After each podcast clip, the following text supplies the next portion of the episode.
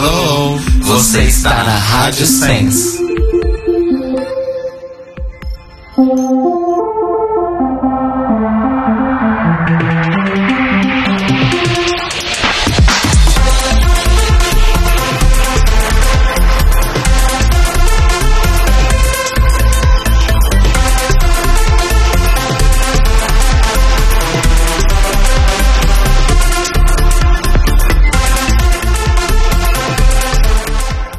Olá, amores! Estamos começando mais um A Biblioteca Está Aberta aqui no, na rádio. Qual que é a tradução de Sens? Não tem, né? Na rádio, Sensações. Na...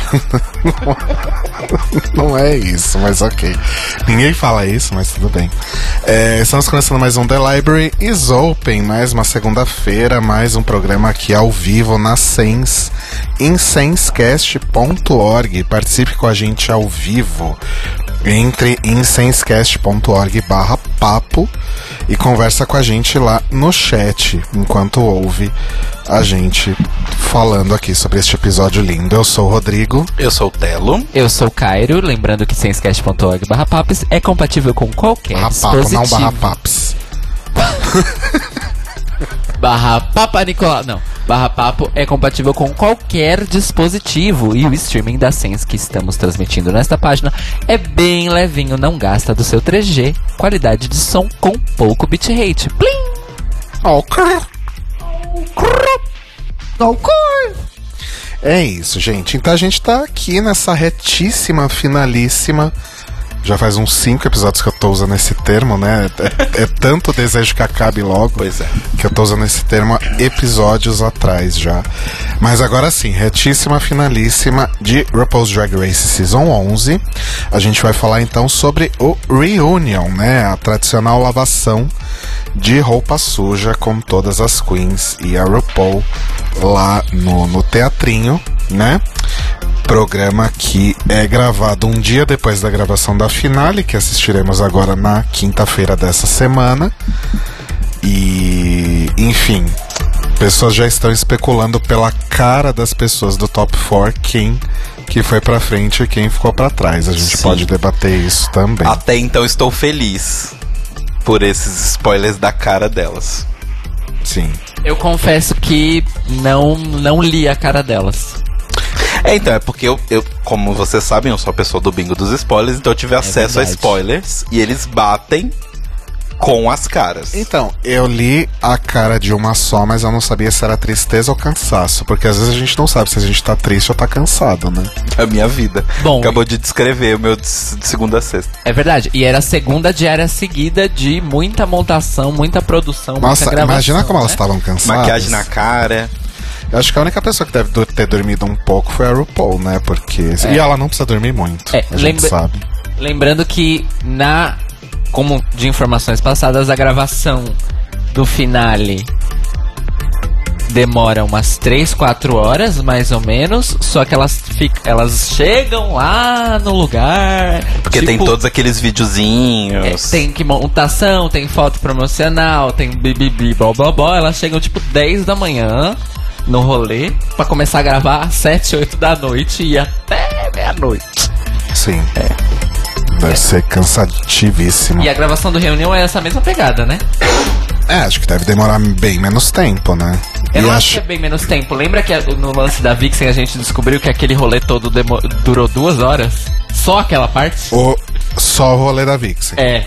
Mas será que não foi porque teve que É, parar? então eu acho que é porque, teve que parar por causa da Vixen pra ver se ela queria voltar ou não, como é que ia fazer e tal. Mas eu acho que em situações normais de temperatura e pressão, deve durar umas 3, 4 horas no máximo pra eles tirarem uma hora de programa.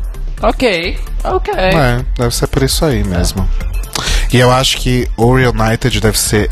Elas realmente vão pra lá só pra gravar o Reunited. Qualquer material extra pra WoW ou pra, pra VH1 ou pra quem seja, inclusive fotos e tudo mais, deve ser feito tudo na. No dia da finale, né? Sim, tanto que a gente. É, tem as fotos delas, é num camarinzinho. É, assim. num buraco qualquer que acharam lá, né? Ah, para aí, né, nesse canto que a gente vai fazer só a foto desse look e tchau. Lembrando que nós temos um site, porque todo mundo precisa ter um site, que é o thelibrariesopen.com.br. É, Cairo, pessoas estão comentando algo sobre o som no chat. O que será que aconteceu? O que houve com o som? Voltou. Ok. Acho que voltou. Tá. Avisem aí no chat se tiver algum problema com o som, mas talvez vocês não escutem eu falando isso, porque talvez pode ter um problema. Não, som. aparentemente tá, tá tudo. fun- Bom, vamos ver o que, que as pessoas dizem, mas aparentemente tá tudo bem agora.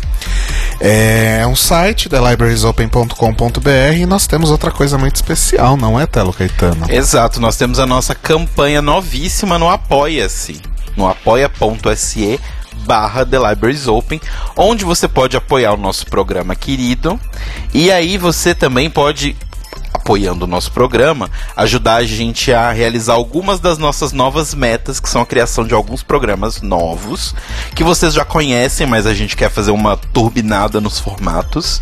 Então vão lá, entrem no site, conheçam e vejam também as categorias que a gente tem lá de apoio para vocês. Então vai, tem a Merle, você pode ser a nossa Merle, você pode ser a nossa Michelle, você pode ser o nosso Santino, o nosso Carson, o nosso Ross Matthews, ou você pode ser a própria Mama Ru herself. Então conheça em apoia.se barra The Libraries Open. E temos notícias boas. Nossa primeira meta tá indo lá, tá, tá, tá chegando. É, está- digamos que estamos praticamente na metade Estamos chegando em primeira meta. 50%. Mas considerando que a gente tem uma semana, tamo indo bem. Continua assim, galera. Nesse ritmo vai, hein? Nesse ritmo vai. E lembrando que assim, se você puder apoiar com 3 reais que seja, não se sinta acanhado, gente. Vocês já ajudam a gente muito, ajudando com qualquer real que seja. Então, Afinal, com 3 reais dá pra comprar a carteira lá, com todos os detalhes, com tudo, né? exato. Três reais. A gente tinha pensado numa piada sobre isso. Era 3 reais. 3 reais? Era- Mas só com era- 3 reais, Ana, eu posso ajudar o Libraries Open? Com 3 reais. Mas com programa, com Com tudo? agradecimento no Três fim do reais. programa e tudo. Com grupo Nossa. do Telegram, com tudo, Ana. Grupo Telegram não. Grupo Telegram não. Então eu errei. Ah, errei aqui, desculpa. Mas vão lá, apoia.se barra The Libraries Open e conheçam todos os detalhes. Podemos Vamos transicionar? Vamos.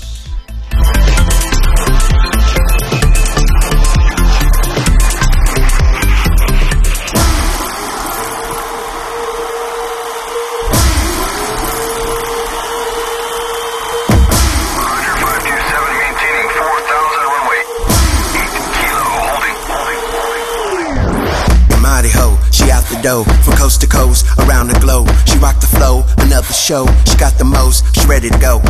Is she a show or no show? You better let a bitch know. Is she a show or no show? You better let a bitch know. Is she a show or no show? You better let a bitch know. Is she a show or no show? You better let a bitch. Plane from Berlin to Tokyo, Mexico, San Francisco. Tearing up the towns, but they told them not to go. Giving them life so right from head to toe. Bringing that heat when it's 26 below. Blowing up the TV and the radio. Next level vibe so fly you can't ignore. So sky high, cause she's a super dope. Intergalactic, Earth to Pluto. Superstar boss all through the cosmos. Mashing you like a Idaho potato. Whipping you up like a space tornado.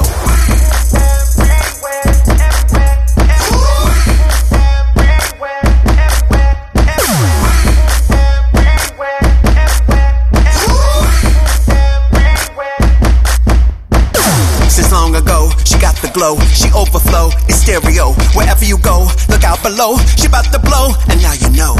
Domo arigato. Bom, antes da gente começar a falar do episódio em si, e aliás, acho que além do episódio em si, a gente podia aproveitar também os momentos pra falar, né, fazer nossos comentários gerais sobre a temporada, né, sobre tudo que Sim. vimos até o momento. E vocês no chat também, se quiserem deixar aí seus comentários sobre a temporada, arrasem. É, E antes da gente começar a falar do episódio, a gente vai falar dos looks que elas usaram no Reunion. Looks, looks, looks, looks. Lembrando que a gente ah, vê os, os looks no RuPaul's Drag Race.fandom.com. Isso. Que e eu é- tô. Acabei. Opa! Na Opa, verdade, não deu errado, hein? Eu estou postando o, o link No chat. no chat neste momento. E pra você que não está no chat, que tá ouvindo a gente no futuro, vai lá em RuPaul'sDragRace.fandom.com Exato. e procura o lookbook do, da temporada. Tem todos os episódios lá. Então vamos em ordem alfabética. A gente vai começar com a Akiria, A que foi com como era esperado, mas isso não é problema nenhum. Ela foi com um look bem pageant, né? Sim. Porém, o que deixou todo mundo muito frustrado é que ela não foi com a peruca que é a verdadeira campeã dessa temporada, né? Que é a peruca que tava em todos os episódios. Teve mais episódios que a Soldier, essa peruca.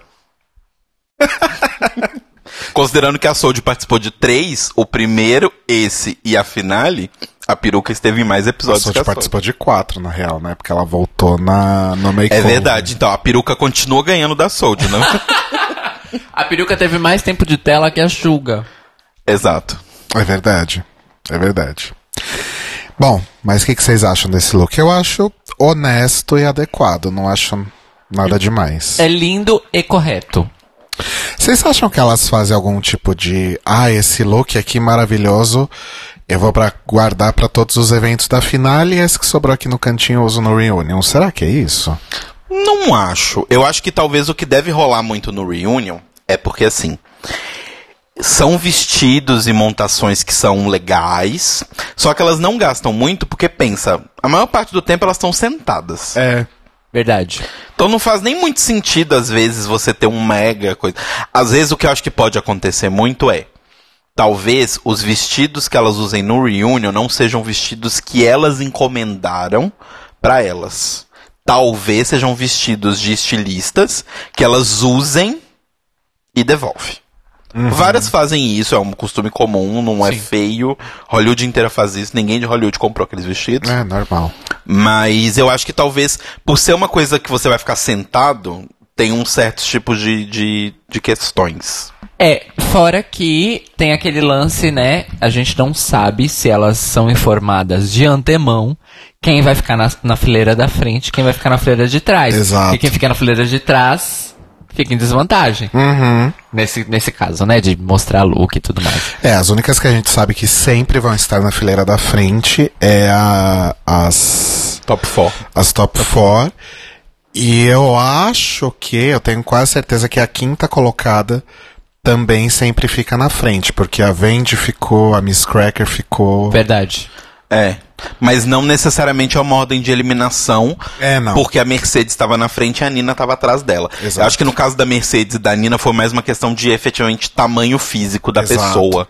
Porque a Mercedes é super pequenininha, então ela ia ficar mega escondida De atrás. fato. E a Nina ia esconder alguém, né? Exato. Mas- a Nina é gigante. Eu, é, quando você tava falando dos looks, eu já pensei que, na verdade, a minha pergunta não faria sentido, porque eu lembrei do look da Monique Hart na Season 10. Que ela criou aquele look de pipoca, Sim. especificamente para o Reunion. A, a Rua também foi com aquela produção Samara, o chamado, então, algumas realmente, de fato, preparam alguma produção específica para o, o Reunion. É. Então, da Kira é isso. Quem que é a próxima? É, não, eu, eu achei bonito, assim. Eu, eu achei estranho porque ela era. eu- eu- não, não me pareceu combinado, necessariamente, mas tinha meio que um color story, assim, nas pessoas. verdade, né? Principalmente no top 4. ela era a única que tava fora, que não tava de preto e vermelho. Ela tava de azul.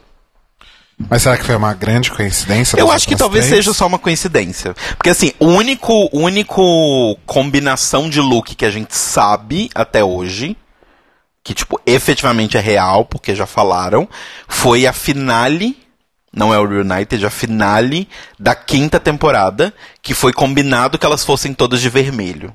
E podia ser variações de vermelho com preto, vermelho com branco, branco com vermelho, mas tinha que ter vermelho. Alaska Roxy Jinx, né? Isso. E a única que fugiu disso foi a Detox, que foi de preto e branco. Com a melhor montação que já aconteceu nesse palco desse Orfeu Theater. Sim. Embora Violet, Violet Chachki, quando passou a coroa, Quase chegou, chegou ali, perto. Ó, um cabelinho. Mas eu digo assim, assim, a da Violet era mais wow, de Épica. extravagância, é, mais É. épica. Mas a de Detox pra mim é de- o, o nível de inesperado daquilo, de quando entrou, eu fiquei olhando pra TV e falei, gente, deu problema é, é, é no o- episódio? É, eu, eu- eu gosto dessa, dessa separação porque ela realmente faz sentido. Violet estava extravagante. Eu acho que extravagante Épica. é a palavra. E a Detox estava art, art, art. Inclusive- Mas é que tem a grande diferença art. que a Detox estava lá como uma competidora daquela temporada e É, a, isso é verdade. a Violet tinha Exato. que entregar a coroa. E assim, Aumenta o impacto. devo dizer que entre as vencedoras indo entregar coroas, pra mim a Violet é tipo top of the top e vai demorar um pouco ainda pra tirarem ela de lá. De fato. E antes disso era a Jinx, né? Antes disso, pra mim era a Jinx. O, o vestido. Ai, gente, aquele vestido. Eu nunca vou superar. Pera, gente, volta aqui. Season 11, Vamos lá. Quem liga pra Cisão? A Kyria, beleza. volta pro presente. Aí a próxima é. Nhé. Como? Eu esqueci o nome dela. Ariel Versace. Eu juro que me deu um branquinho, não foi ceninha. Por um minuto esqueci o nome, por um segundo eu esqueci o nome. Ariel Versace. Ariel Versace. É... Ela é entertainer. A, a grande entertainer dessa temporada. Eu acho que assim, o que se espera dela, que é a peruca, tá ok. Mas eu não sei se eu gosto. Eu não sei se eu gosto do look. Tá ok, tá obriga... Tá tipo o mínimo, né? Não, eu acho que tá, eu acho bonita essa peruca. Não, não, não. Eu não tô dizendo que tá feia, mas tá tipo o mínimo de esforço. É. Ah, entendi o que você quis dizer. Porque, tipo, Aham.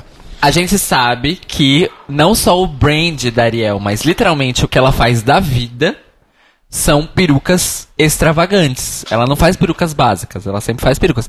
Esse é o tipo, o mínimo de peruca que ela faz e que ela usa. Inclusive, nas montações mais básicas do Instagram dela, ela usa peruca duas vezes maior do que essa. Então eu achei bem preguiçoso, considerando o Gente, contexto. assim, O- vocês me criticaram quando eu falei que as perucas da, da Ariel custa 5 reais, mas aquela que a Raja jogou, jogou pra ela no chão, ou a Raja tinha destruído aquela peruca, né? Usou até o último dia pra poder devolver, ou realmente era bem vagabunda, porque você via ali pela TV que já era bem ruinzinha aquela peruca. Inclusive, a Raja repetiu isso na entrada, no tapete vermelho da DragCon esse final de semana. Enquanto a Ariel estava fazendo a sua entrada, a, a Raja saiu correndo de lá de trás, tipo, tipo correndo vilã, assim. acredito. veio e jogou a peruca na Ariel.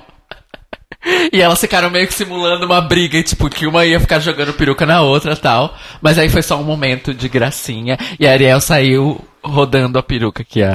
Mais uma prova de que é tudo uma grande mentira. Exato. Mas eu queria só comentar que o, o Marlon Costa no chat disse que a Ariel estava tenebrosa de feia. Eu ah, não acho. não acho, gente. Só tava X, assim, nada demais. É, eu não acho feio, eu acho a roupa, inclusive, interessante, diferente, eu achei legal. É o tipo de roupa que é tipo, é um cocktail dress? É. Mas ao mesmo tempo é um cocktail dress interessante e ela vai ficar sentada o tempo todo. Tem essa novamente É, questão. e eu acho interessante porque quando eu vi esse look, eu pensei, nossa, se a Pearl se esforçasse, ela usaria umas coisas dessa, né? Sim, em vez de só calcinha e sutiã. Exato. Mas, Ah, eu melhor não- make de seios. Eu não sei. Eu, Rodrigo, acho um look meio chato, mas talvez ele seja cutu e eu nem, nem sei. Não, não é cutu, eu acho, mas, é- mas assim, é, é, é um, é uma pegada interessante de um vestidinho de, de festa, Tá. sabe? Eu tô indo numa festinha no Villa Country, mas eu sou diferentona. Eu não sou igual as minhas amigas que querem casar com um cara que faz é, agroteconomia. Eu acho essa definição absolutamente perfeita. Eu quero ser a diferente. Aí eu vou com esse vestidinho. Que ele é meio band-aid dress, meio nude, meio pretinho básico. Enquanto uma pessoa que estudou num polo de agroboys e agrogirls, que é São Carlos, que tinha mistura dos agroboys e agrogirls de São Carlos e dos que vinham de outros lugares para estudar nas universidades, assino e dou fé de que este look realmente acontecia nas festas da engenharia, da biologia, Eu não duvido. da medicina, bem assim. Próximo look é Brooklyn Heights? Ou tem alguém com A ainda? Ariel Versace tá, ponta, pro- tá prontíssima pro Tusca. Quem conhece sabe do que eu tô falando. Brooklyn Heights. Brooklyn Heights. eu essa- amei. Essa é a primeira vez que eu tô vendo esse look em, em detalhes, assim. No Reunited eu não consegui prestar muita atenção. Uhum. É bem bonito, né? Eu amei. Eu achei que, tipo. Super interessante, ela está a cara da Cláudia Raia, mais parecida do que nunca. Eu gostei do brincão com o H e em cima da cabeça desse chapéu barra turbante do Jafar tinha o B do outro lado. Eu, gostei da calça, é uma, é uma, uma coisa diferente do que normalmente é feito. Eu, eu achei bem interessante num geral, assim. Eu, eu também eu concordo que eu A achei, assimetria do chapéu combinando com a assimetria da capa. eu achei lindo, achei o esquema de cores bem legal, o lance do, do, do vermelho e do preto. E achei interessante que ela fez o, a quebra com ah, alguns, são poucos inclusive, né? É um anel, um brinco e tal, dourados. Sim. Pra dar, tipo, pontos de, ate- de atenção. Eu achei bem lindo de verdade esse look. E realmente esse acessório que ela tá na cabeça ficou muito bonito. Ficou bem Realmente, bonito mesmo. É. Parabéns pra Brooke. É como se a Cláudia Raia estivesse fazendo cosplay da Elizabeth Taylor. Cláudia quem? A Cláudia Raia. Não fuja da raia, amore. A Cláudia... Não, fujada, raia. Inclusive, bons tempos. Não. Lembra quando ela era a bailarina da Coxa Grossa? Qual que era a novela? É... Essa... Mas pera, essa não é a Cláudia Raia? Então, teve uma novela que a Cláudia Raia interpretava uma dançarina. E o apelido dela era bailarina da Coxa Grossa. que deve ser o apelido da própria Cláudia Raia, né? Talvez seja a Rainha da Sucata, a novela. Não sei. É, não sei. Enfim, é Cláudia Raia fazendo cosplay da Elizabeth Taylor na- no auge da carreira da Elizabeth Taylor. Próximo. A. Deoder Luiza fez um comentário interessante que é: se dois iguais não fazem filho, como Detox e Katia fizeram Brooklyn Heights? Justo. Fica aí esse questionamento. A Mug muito bonita. Honey deve. Ah, Honey tava. Honey! Né? No, no, no- Ela no foi. Não, Ela não, não tava. lembrava também. Olha só. Teve só uma fala, coitado. É. Ah. É a- o, o motif de abelha, Desculpa, gente. que ela gosto, sempre usa. gosto da proposta do cabelo, mas talvez só. Gosto muito do cabelo. O resto eu não acho que tá errado, mas tá bem X. Considerando a narrativa de abelha, da Honey, repito, o melhor O foi... storytelling de O abelha. storytelling de abelha. o storytelling da colmeia. É, eu acho que o look do, da live de, de review ainda é o melhor. Mas E esse o look cabelo. de entrada também. É, um É. dos melhores. Mas esse cabelo é realmente impressionante, de bonito. Gosto. A próxima. É a. Kahana. Como é o nome dessa? Kahana Montana. Eu ia falar sensualmente, só que, né? Caramba. Outra que também não lembrava que tava.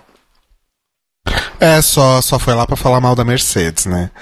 Eu acho esse look meio. Batman, meio. Como é que era a, a, a, a inimiga do Batman? Mulher gato? Não, a outra. Era venenosa? Isso, só que sem ser verde. E sem ser ruiva.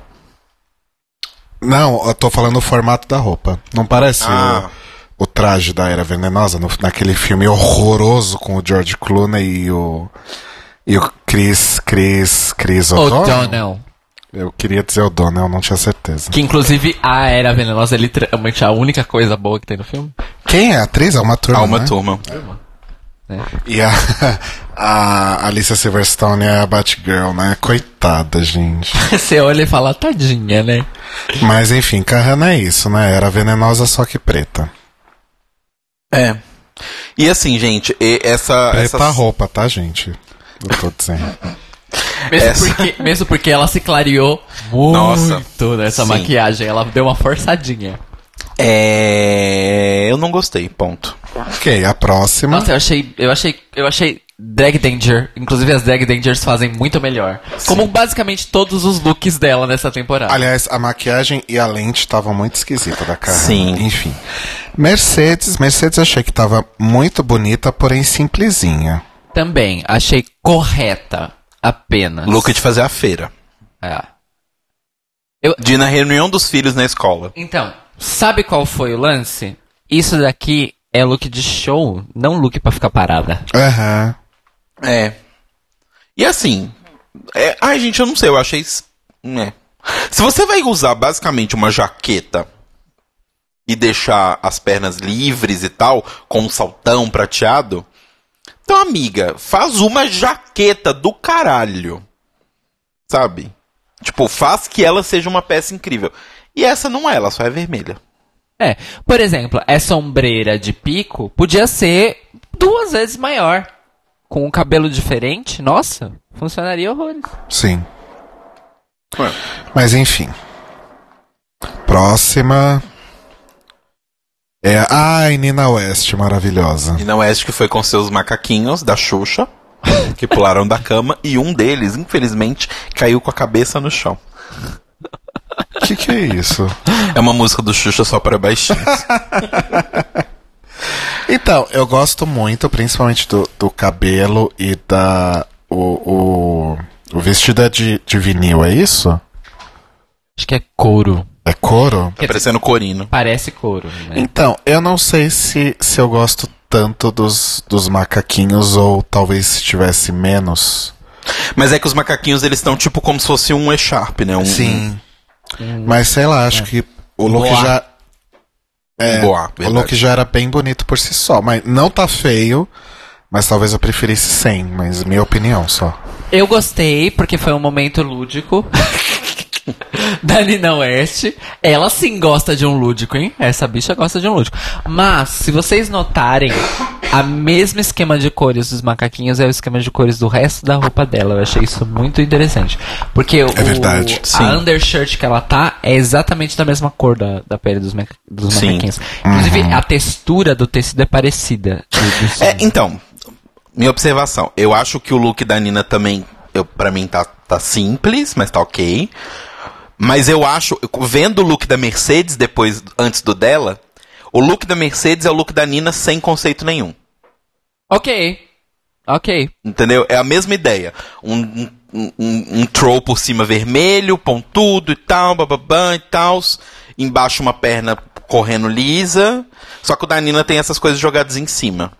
Sim, O que eu acho que dá um, um flarezinho. arrasou. Arrasou. Próximo look. Próximo look é de. Aí sim. Ah, Aí sim. Tiara.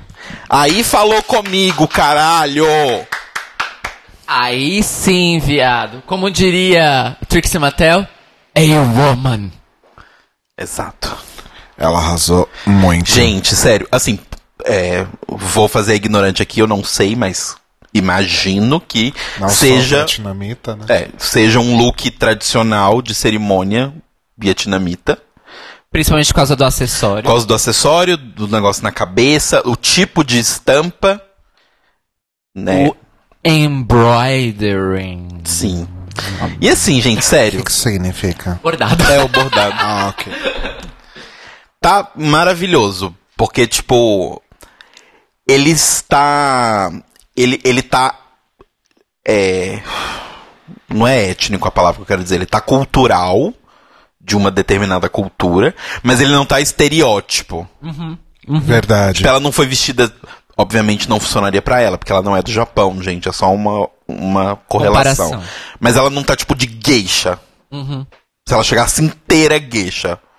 Porque, tipo, isso é extrapolação. Não, ela pegou um vestido, mas a maquiagem, obviamente, é diferente da maquiagem.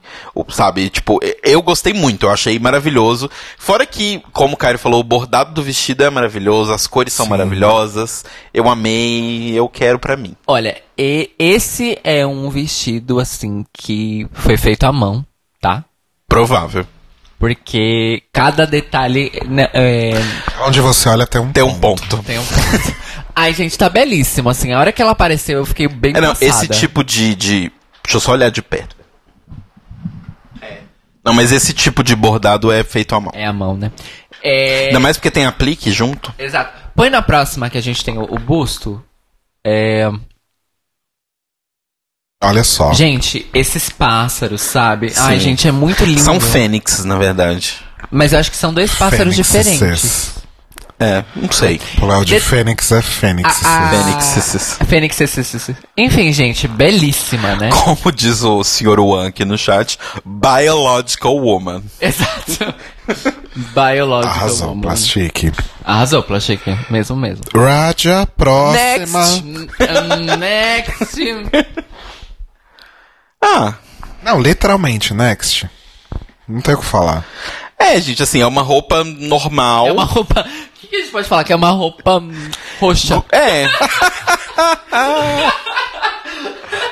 Mas, ok. Tadinha da Raja. Tá É, pronta pra apresentar uma noite numa boate. É, a peruca tá bonita, tá, Tá correta. Silvete-. É, tá tudo correto. Não tá a Silvete Montilla, porque a Silvete Montilla não usa terninhos e afins. É, e a Silvete se veste mal. Silvete Ela não tá usa- mal vestida.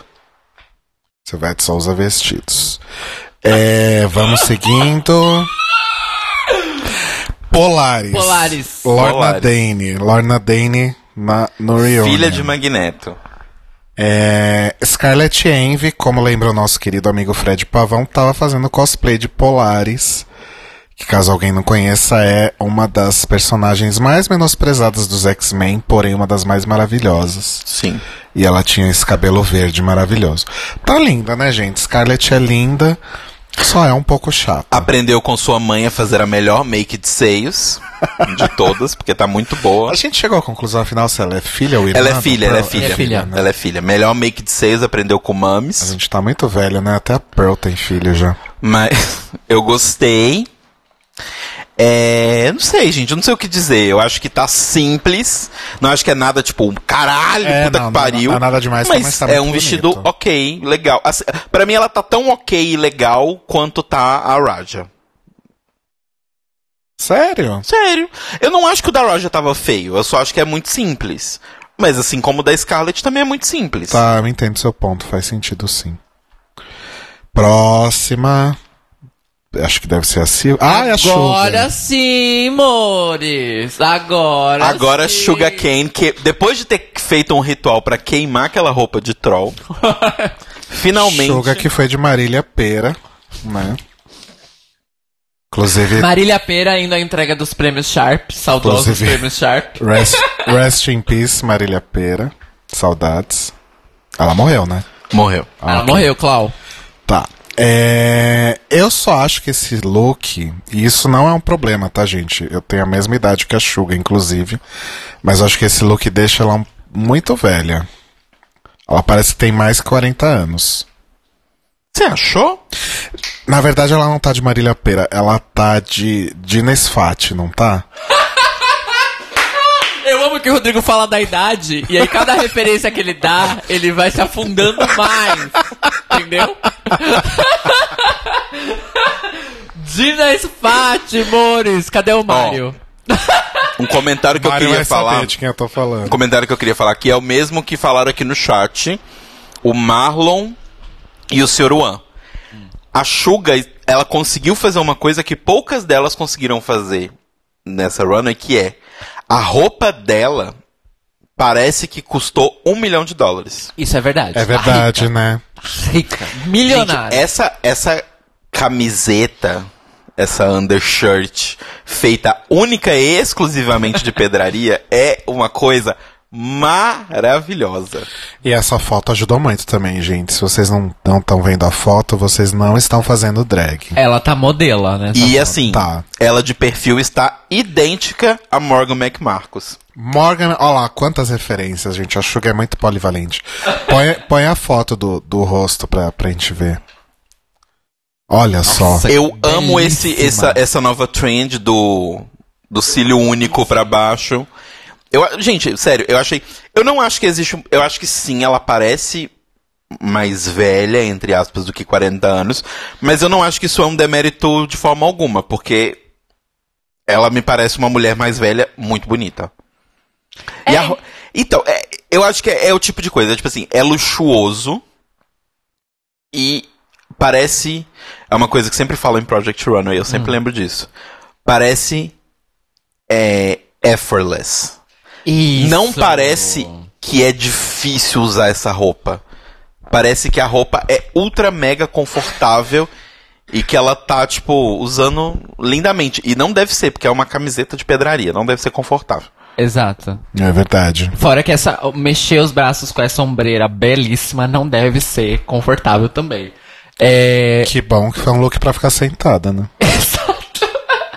look para ficar sentada. Uma Trend nova alert. categoria, né? Trend alert. É, enfim. Ai, gente, belíssima, Mais né? uma grande perda dessa temporada, né? Uma Ai, pena. olha, eu sou Team Vandy e Team Sugar pro Ou próximo um, ou um ganho, né? Pelo menos a gente teve a oportunidade de conhecê-la. E ela volta.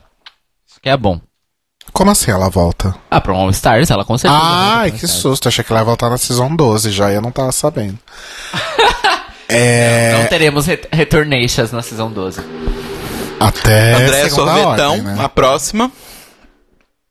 A Silk que foi de Paquita. Pão, pão, pão. Não, não, não, como é que é? É tão bom, bom, bom, bom. Quem quer pão, pão, pão, pão. Bom é estar Ah, contigo na, na televisão. É isso. Mas eu gostei do lookzinho de corista. Acho que é um look de show e não um look de, de Reunited. Não é look pra ficar sentada. Inclusive, eu tive É. a impressão que ela tava muito desconfortável de ficar sentada com Ela essa roupa. tava desconfortável, porque esse look não é pra você ficar sentado. Uhum. Mas tá bem bonito mesmo, de verdade. É. Próxima. Mas achei assim Já pode vir na Trash 80 com esse look. Não existe mais. Opa, Que pena, né? Próxima é a Souljo. só uma coisa sobre a, a Silk. Silk que vale mencionar, apesar de todas as questões, blá blá blá blá blá blá. A cara da bicha nunca está menos do que flawless. Ah, sim, a maquiagem dela talvez É. seja a melhor. Da temporada. não, não a melhor da temporada, eu acho, mas assim, é, entre os atributos da Silk, Sim. a maquiagem pra mim é muito melhor do que a personalidade, que é o que eu sempre falo. É verdade. Mas a maquiagem que ela faz nela mesma. É, vamos deixar isso claro. A cara dela estava flawless a temporada toda. Falando nisso, E aí a Souljo, que ah, adorei que. é um ótimo exemplo de que uma brevíssima passagem por Drag Race faz milagres, né? Ou, Ou não. não? Calma, Ou não, cadê meu SMR? Quem seria o ou não? Um exemplo, me dá um exemplo. A própria Souljo. Você acha que ela tá pior que ela do tá que ela era antes? Não, gente, mas isso não é nível de milagre. Essa melhora não é nível de milagre pra mim.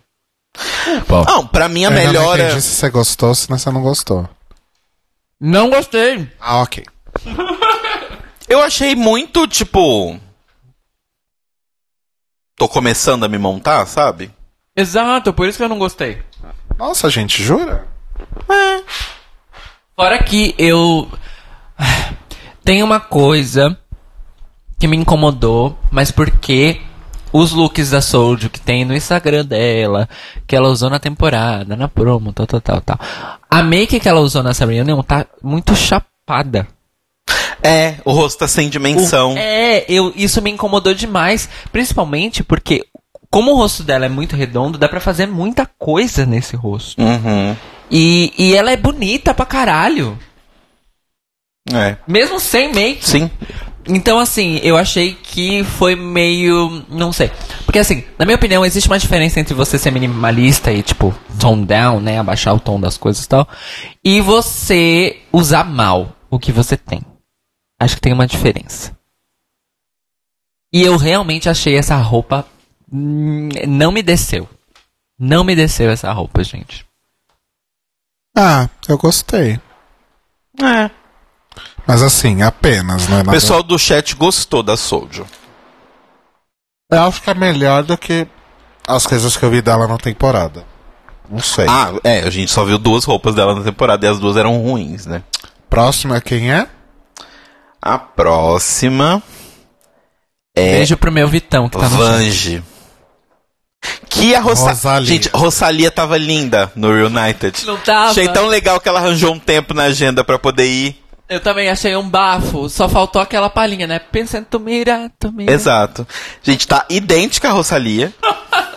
Inclusive, acho que só a única diferença que a Rosalia teria é que ela não teria só uma coisa fluorescente pendurada True. e ela não estaria com essa gladiadora horrenda ela estaria com um tênis rosa choque. Essa gladiadora que além de feia é um EQ. Ou a Rosalia estaria com uma coisa que assim, eu amo a Rosalia, mas eu não suporto, que é a papete de salto. Sabe como as Spice Girls fizeram o tênis com aquele salto gigante? Aham. A Rosalia fez a papete, aquela sandalinha papete, Sei. com aquele salto gigante. Ah, que desgraça. É uma desgrama. Mas a Vente estava linda, tá? A Rosalia. Ela falou pra RuPaul, consertou os dentes, fez uns enchimentinhos na cara Aham. também. Inclusive, é, ouvi comentários, inclusive me perguntaram no Twitter e eu fui pesquisar pra responder só hoje. Disseram, gente, a Vendi fez blackface? Não, a Vendi realmente está mais morena. Ela realmente está com a pele mais escura. Se vocês virem os vídeos de bastidores lá do United, blá blá blá blá blá. Antes dela se maquiar, dá pra ver que ela está bem mais morena do que ela Aqueles bronzeamentos de spray, né? Não, Eu- gente, e tá também. mesmo, e tá também a, a Vendi é porto-riquenha, ela não é caucasiana. Não, exatamente. É, ela pega um sol, amore. É a cor. É. É, eu só acho que esse é realmente um grande exemplo de como a Vendi pode ser maravilhosa com coisas simples. E ela passou a temporada inteira lutando com umas roupas showgirl super produzidas, mas que não ficavam bem nela. Exato. É, o que eu E agora, aparentemente, ela encontrou algum estilista sensato que vestiu ela da forma que ela já deveria estar se E com vestindo coisas algum que fazem tempo. sentido pra ela. Porque eu acho que assim, a gente sempre elogia os gowns, por exemplo, a gente acabou de elogiar horrores a Suga. Mas, gente, pra você estar bem vestida, não precisa estar a Suga. Você precisa Exato. estar você e uma coisa que faz sentido com você. E essa roupa da Vendi faz super sentido com a personagem da Vendi. Exato. Sim, exatamente. E é uma roupa legal.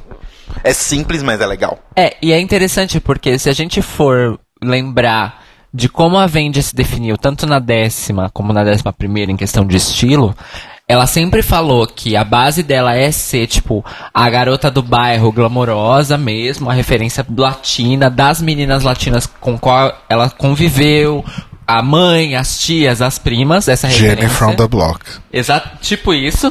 Mas, quando precisa, ela pega esta personagem e bota essa personagem num gown, bota essa personagem e tal. O que nos deixa ainda mais mindfuck de por que ela levou aquele guarda-roupa pra temporada. Mas eu, assim, a gente vai falar isso mais pra frente, mas É, eu acho claro. que a Soulja, o que a Soulja falou faz todo sentido. Ela ficou meio traumatizada do negócio do corpo Ah, sim, é. e foi focada nisso. Sim, faz sentido. Mas enfim, é. É, é o que o Telo falou. E ela tá, tipo. Realmente, a garota, a garota glamurosa Uhum. do bairro. Que tá ali de boíssima, sentada pra falar sobre sua vida e seu império Uhum. de memes. Sim, e assim, uma coisa que a gente pode dizer é que ela não está tão glamurosa como se espera de um, um Reunited, por exemplo. Mas aí eu acho que também é uma questão de, tipo, da drag da pessoa, sabe? Se ela fizesse uma drag super pageant e fosse assim, ia ser meio off-character. Mas eu não me incomodei tanto, porque eu acho que faz sentido dentro da, da persona. Sim. E por fim, ela, a vencedora da temporada, espero. Outra, outra pessoa que merece, rapidão, elogios por maquiagem na temporada toda, vende. Que aí, no caso, ela não só se maquiou bem, maquiou a outra Sim. bem pra caralho. E a- nesse Reunited, inclusive, ela deu um tone down na maquiagem total. Eu não sei se assim vai ser a maquiagem dela Sim. agora, mas ela diminuiu bastante. Bom, voltando onde eu estava antes de ser brutalmente interrompido. Desculpa. Desculpa, amor. É... Até esqueci a introdução que eu fiz, foi tão bonita. A vencedora da temporada, espero, Ivy Odley, blá blá blá. Meu momento se foi. É, foi de Dona Florinda, né? Se preparando pra, Receber. pra finale. Eu amei o conceitinho. Amo. Eu Também. amo o conceitinho. E é uma pessoa que tem pensa, sabe? Do tipo, ah, esse programa vai ser gravado depois, mas ele vai ser exibido antes. Então o que, é que eu vou fazer? Eu vou mostrar como se eu estivesse me preparando para a grande final, que é na semana que vem. Porque é assim que pensa a mulher moderna, né? Com lucidez de raciocínio. Exactement. Eu achei divertido, eu achei que tem uma coisa. Talvez se o, o, o hobby tivesse um corte um pouquinho mais interessante, ou talvez ela tivesse drapeado ele no corpo de uma outra forma, ficasse ainda mais legal, porque seria tipo um vestido feito de um hobby de banho, sabe? Então acho que poderia ficar bem legal. Mas assim, a maquiagem e o negócio na cabeça com os patinhos e as bolhas de plástico, eu achei Nossa, sensacional. sim. Ela arrasou muito. Ai, gente, né? Ganhadora. O Clio é Team Eve, né? Sim, total. Maravilhosa. Ah, e ah, o- tava e escrito Eve, Eve no, no no, hobby. no Sim. hobby. Não, não tinha percebido, não. Arrasou, Eve. Ganha Parabéns. essa pra gente, tá? É isso, gente. Então, a gente começa o Reunion. Achei que você ia falar, então semana que vem a gente volta. A gente começa o Reunion, então, com o bloco sobre a Vende, porque a RuPaul não vai perder qualquer oportunidade de render a Vende um pouquinho mais, né? Sim. É, falando um pouco sobre a evolução dela, sobre os problemas da silhueta, que ela não se importa com o que nem uma Michelle Missage fala, enfim. Ah, eu queria morrer quando isso aconteceu. Eu achei só meio bizarro, porque a, a Ivy puxou o assunto da silhueta e falou, né, que, que era o toque que ela tinha dado tal, porque era o que os juízes estavam falando, a RuPaul estava falando, blá blá blá. E aí quando alguém puxa outra pessoa, acho que a RuPaul puxa outra pessoa pra falar e a Suga vai fazer o comentário dela sobre isso, a Vendi fica puta com a Suga. Sendo que ela tava simplesmente falando o que a Ivy tinha acabado de falar cinco segundos atrás. Eu não entendi nada. Então, mais um momento ou de loucura da Vende, ou mais óbvio, mais fácil, edição toda cagada, toda recortada. Ai, gente, olha, posso falar que no geral esse Reunited eu tava, tipo. Meus olhos estavam dando duplos twists escarpados em vários momentos desse Reunited. É. Foi de... Eu acho que não foi o mais doloroso de todos. Não, não foi. Mas ele difícil. realmente foi um pouquinho mais fraco. Acho que talvez o mais doloroso de todos tenha sido do All Stars 2, não sei. Que foi o único de All Stars porque deu muito errado. Nossa. Né? Apesar da Katia e da Alaska estarem maravilhosos e debochadérrimas. Pois é. Que teve o lance que. Que a Fifi não foi, e aí a RuPaul ficou falando merda. Aí a RuPaul chamou a Dory só pra Dory chorar, chorar durante 30 segundos e ela nunca mais falou um A. Aham. É. Enfim, foi bem triste aquele Nos reunion. momentos. Mas, enfim, eu acho que é, é o que eu falei sobre a Vendi no, no, no, no programa passado, né? Quando a gente falou do, do Queens Everywhere. Que acho que a Vendi realmente rendeu bastante, né? Desde que a RuPaul se tocou e falou: olha, acho que dá certo trazer essa garota de volta Uhum. né? Ah, eu acho que ela rendeu bastante, acho que ela cresceu ali dentro das possibilidades, acho que ela poderia ter feito muito mais na temporada, mas ela foi arrastada até um, um certo ponto que se passasse daquele ia ficar feio. E no único desafio que ela deveria ter ganho justa, de maneira justa. Não, Não deram, foi Exato. sacanagem, Porra. mas eu acho que ela entra pro hall das, que ela- daquelas que a gente nunca vai esquecer por causa dela mesmo, da personalidade, não necessariamente pelo que ela fez ou deixou de fazer na temporada. né? É, e esse momento do United só confirmou a narrativa Shangela parte 2, o retorno. Exato. Sim, Eu total. acho que a gente, para quem não ouviu o episódio passado, tá fazendo errado, né? De- devia ter ouvido. Mas se você tá chegando aqui, é o seu primeiro episódio, que a gente falou é que nessas. Não é uma segunda parte necessariamente, mas nessa nova geração de Drag Race, a gente tá sentindo que a Vendi é a nova Shangela. E eu acho que ela é mais parecida com a Shangela, inclusive.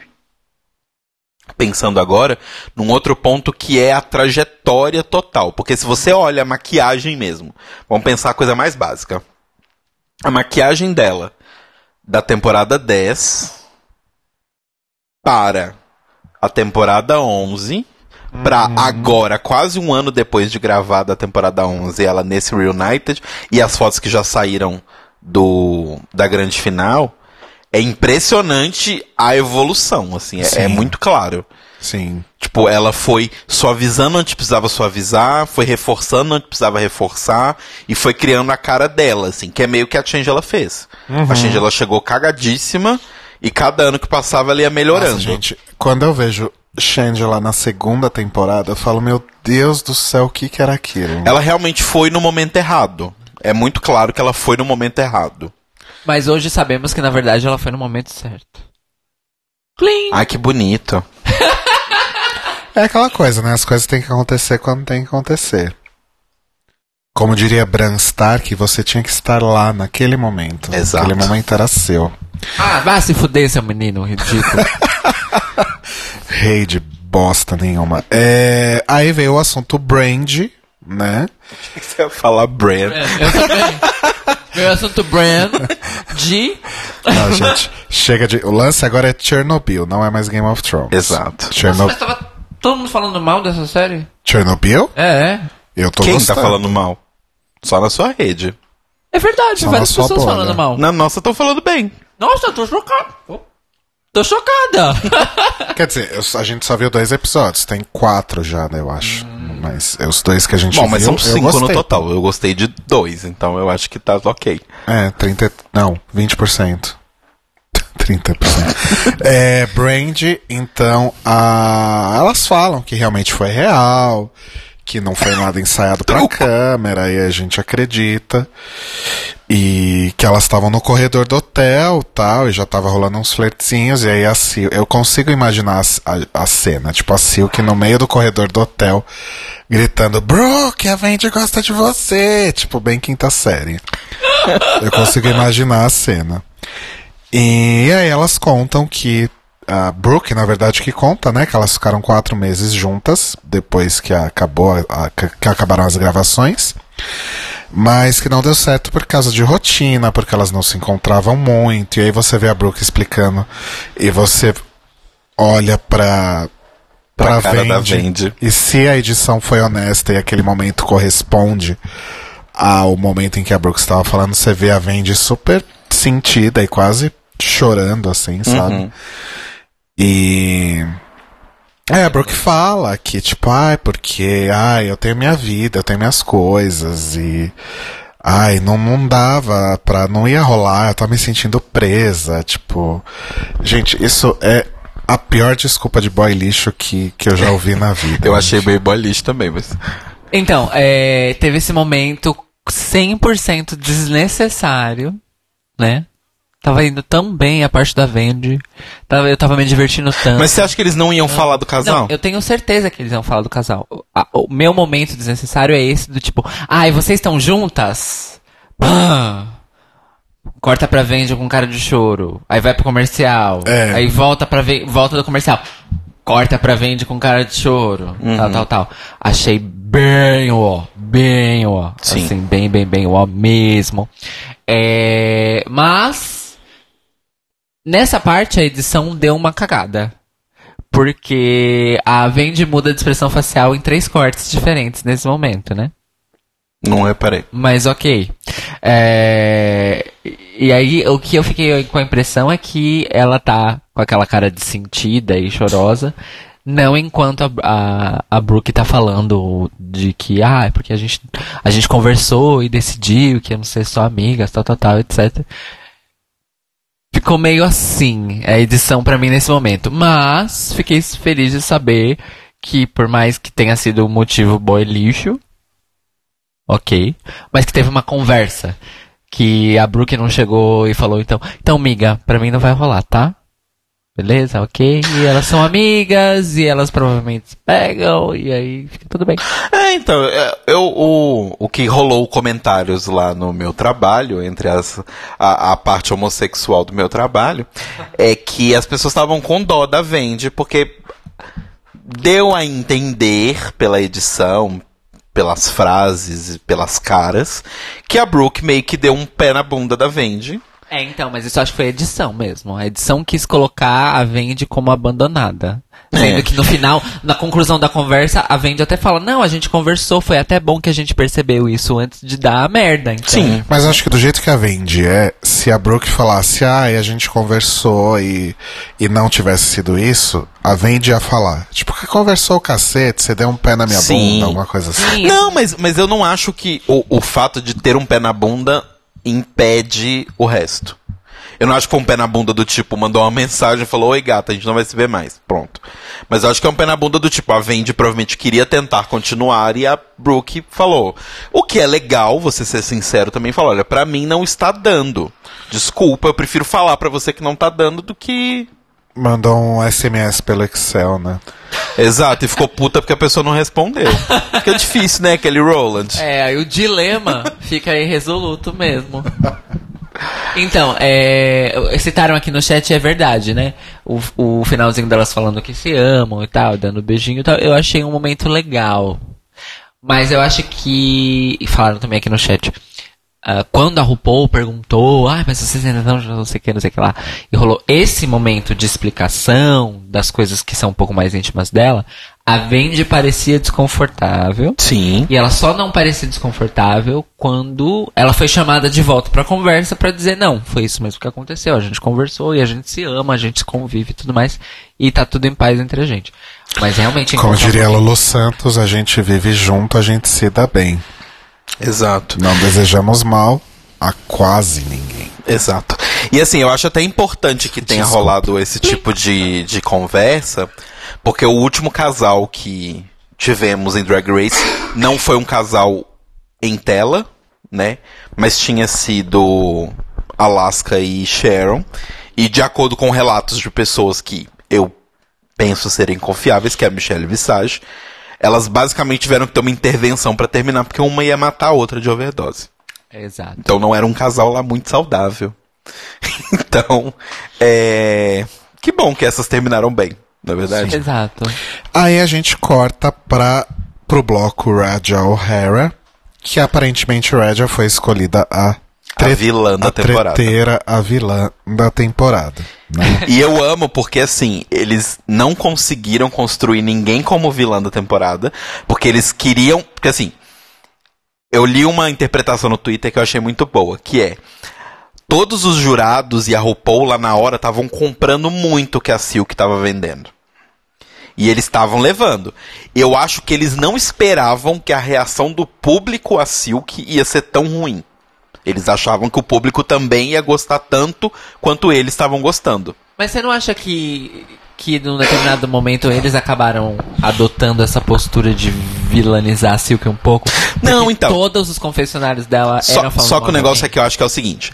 Então, o que eu ia falar? Eles fizeram isso, só que no começo eles estavam defendendo ela muito. Tanto que a gente até falou, mas espera, se isso é uma narrativa pra uma pessoa ganhar, tá estranho, porque a única pessoa que eles fizeram uma narrativa de vilã e que ganhou foi a Tyra.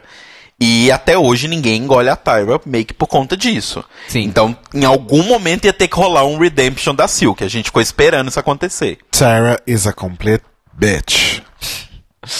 E aí, arrumando a minha franja aqui nesse momento, da minha franja de poliéster. É, e aí a gente ficou esperando acontecer isso em algum momento. Só que eu acho que eles meio que se enrolaram no quem é a vilã da temporada. E aí ficou uma batata quente jogando de Silk pra Brooke, pra Scarlett, pra Raja, pra Kyria. Ninguém pegou essa bomba. E aí chegou no Reunite e eles precisavam ter uma vilã.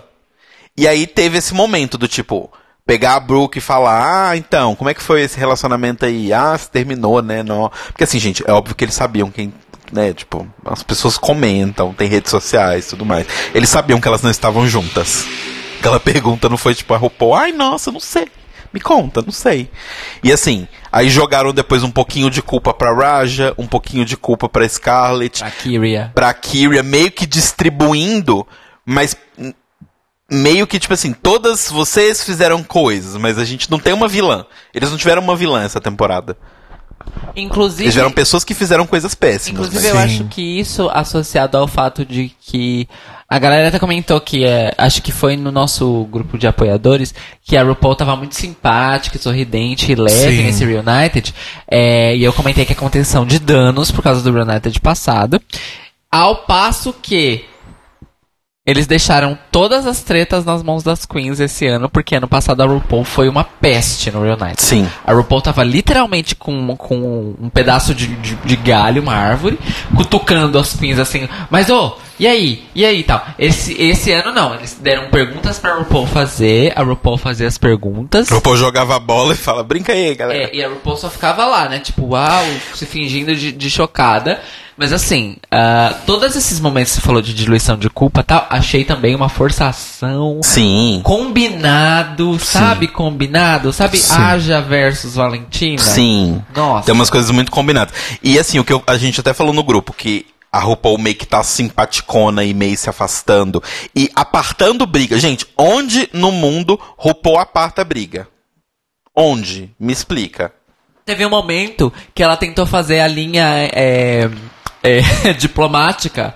Não, gata, ó, o que ela tá falando, você não tá entendendo. Exato, ela tá exato. falando isso, isso, isso. Não é, não é, fia, não é isso que você tá querendo dizer. Então, amores, não precisa brigar. Eu ri tanto E nessa aí, hora. é o que a gente falou. Eu acho que é tanto contenção de danos. Que diferença, né? É tanto contenção de danos quanto o fato de que RuPaul vai ter um talk show na TV aberta que o Vespertina. vespertina, onde o público foco desse horário de TV são mulheres, né, numa faixa etária ali de 30, 45 anos, 50.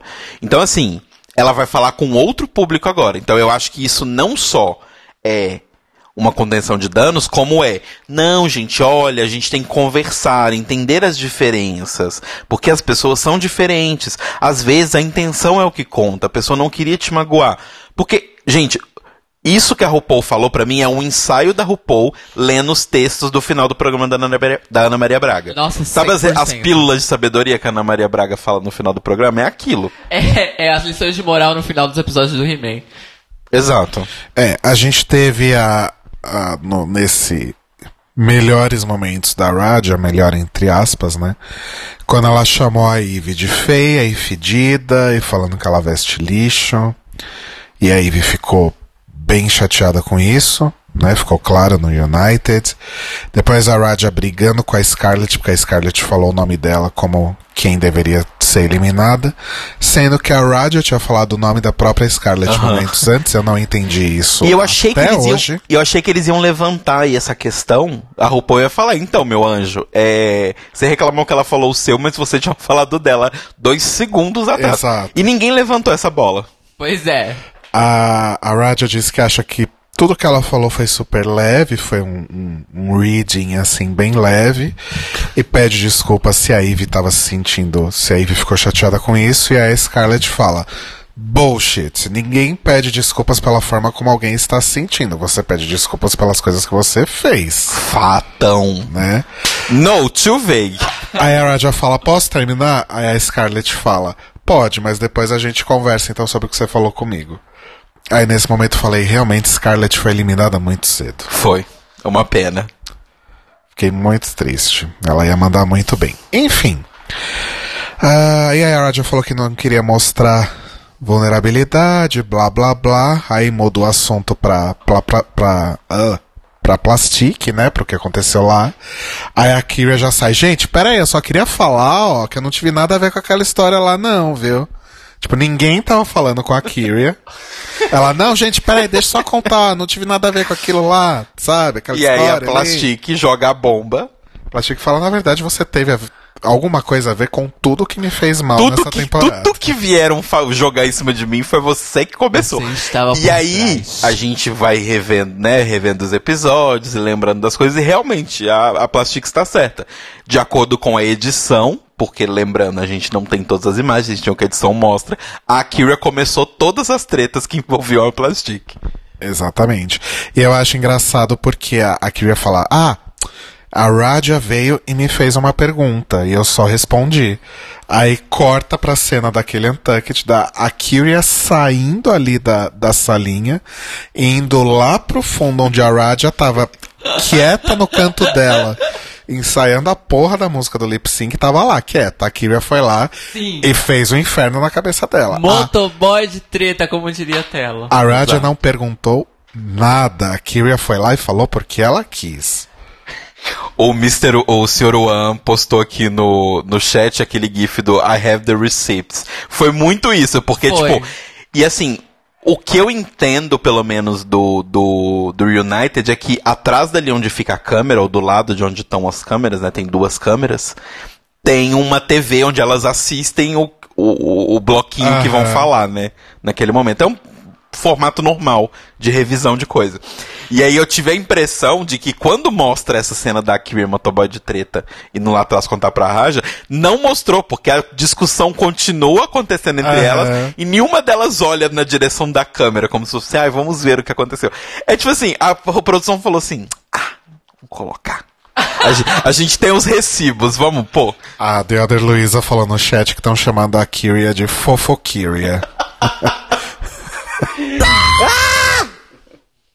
Ai, gente, fofoqueira é demais. É, só uma coisa, lembraram aqui que a RuPaul é, tava no momento guru mesmo nesse, nesse negócio, ao ponto dela ter feito um momento que a galera falou do coach quântico aqui, que é vamos todo mundo repetir o que as pessoas Ah, falam de mim. sim. Não quântica. é problema meu. Coisa que ela não fazia desde uma sexta, sétima temporada, sei lá. Exato. Levanta seu microfone que acho que você tá falando fora. Oi, Ok. olá.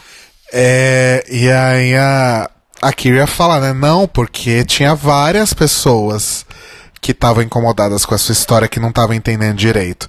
Aí a RuPaul pergunta, "Ti- a- alguém mais não estava entendendo direito a história? Aí isso pelo menos só mostra a Scarlett levantando a mão e falando, olha, eh, eu achei a sua história um pouco confusa, porque... Não sei, parecia que você estava dando uma grande desculpa. É, ela falou, eu não momento. posso, eu não posso dizer que é mentira, Aham. mas no momento era uma grande desculpa. E é a Scarlett que fala pra Plastic que provavelmente ela, dentro de todas elas, ela provavelmente era a que mais entendia de cultura sim, pop ali. Sim. Scarlett muito sensata, gente. E assim- Por que, que eliminaram ela tão cedo? E aí rolam uns comentários que eu achei maravilhosos, que são mais recibos sendo passados, que é a Suga falando, tipo, quando a a Kira fala, não, porque várias pessoas comentaram e tal. Aí a Suga fala, mas espera, quando eu fiquei sabendo dessa treta sobre as inconsistências da Plastic, foi você que veio me contar. Foi maravilhoso. E aí a, a Kira continua se defendendo, aí a RuPaul simplesmente vê que não vai render dinheiro, só vai gastar tempo e fala, ah, tá bom, tá bom, foda-se, foda-se, vamos pra Chega próxima. Nossa, sim, né? Foi muito assim, foi muito tipo. Bom, isso não vai levar a Não nada. tá rendendo nada. Sim. Bom, aí o bloco seguinte é Eve versus Silk. Que eu fiquei feliz que durou pouco, porque eu achei que o Sim. RuPaul ia gastar uns 15 minutos com essa história. Pra uma treta que já estava resolvida na workroom. Aham. Né? Que foi resolvida assim. Né? Exato, magicamente. É. Pela força do amor. É que faltou. Foi igual a temporada, as temporadas de Game of Thrones. O roteirista entrou de greve. Roteirista Entrou de greve, aí no final sobrou. Ai, gente, nossa, a gente tem uma página, hein, pra resolver isso. Caralho, a gente esqueceu que tinha que fazer esse negócio. Isso, na verdade, é o final de Lost. Caralho, Carol! O final de Game of Thrones é muito pior que isso, na É real. verdade. É, a Silk conta uma coisa que a gente não sabia, né? Que, principalmente no final da temporada, ela. Ela ressaltou muito aquelas coisas dos problemas com o corpo e dos problemas com confiança e tal, porque durante as filmagens ela teria engordado 15 quilos. E que por isso que tava difícil usar padding, porque os paddings não s- não não estavam mais no formato adequado e tal. E como que ela ia fazer padding? Aí vira a Nina West, então, gata, tinha espuma lá, eu usei, inclusive. Eu fiz. Uh, esse momento foi, foi, foi tenso. Aí eu acho que foi no grupo dos apoiadores também que alguém falou, gente, não é tão fácil assim cortar espuma. Não, gente, ninguém tá falando que é fácil. Mas assim, se você realmente se esforça e quer, você ia pelo menos tentar. O negócio que eu acho que incomoda, e me incomodou e, e eu acho que estava incomodando os jurados lá, é que assim, você reclama da fulana uma coisa. Aí na semana que vem a fulana faz a mesma coisa errada. Aí você fala, pô, fulana, você não fez isso. Por favor, faz pra mim uma vez. E aí na outra semana ela não faz de novo. E na outra semana ela não faz de novo. Aí você fala, porra, caralho. Eu tô aqui pra julgar você e dar minha opinião. Você está simplesmente defecando em cima da minha opinião. Então foda-se, enfia no cu. Foda-se, meu anjo. Nossa, o Marlon escreveu. Aí no final a Scarlett super elogia a Brooke. Eu li. Aí no final a Scarlett super elogia a Bjork. Falei, de onde ele tirou isso? Ah, minha deusa, né? Aclamada. Tá, aí vice o que é isso? A gente Precisa elaborar Não, mais? claro não, né? Não, eu Tá acho tudo que é bem, isso. Aí teve é aquele isso. drama da doença, da, da Eve, mas. O... Essa, essa treta, essa narrativa aí, Eve Silk, escrita pela produção roteiristas, eles conseguiram escrever uma coisa pior do que todos os desafios de atuação que eles já escreveram. É, né? Porque não fez o menor sentido. Principalmente a forma como se resolveu. É, tanto que no final, tipo. Porque não eles. fez sentido, não teve graça. É, tipo, a briga começou do nada, aí ela foi escalando de uma forma absurda, aí ela foi resolvida do nada, e aí na hora de contar a historinha. em- Porque assim, o United, gente, ele nada mais é do que um resumo pra quem não assistiu a temporada. Né? Tinha que ser igual a briga Sharon versus Fifi, que foi até o último episódio. Exato. E no Reunited tava aquela falsidade, né? Ai, porque agora eu entendo o estilo de drag da Sharon.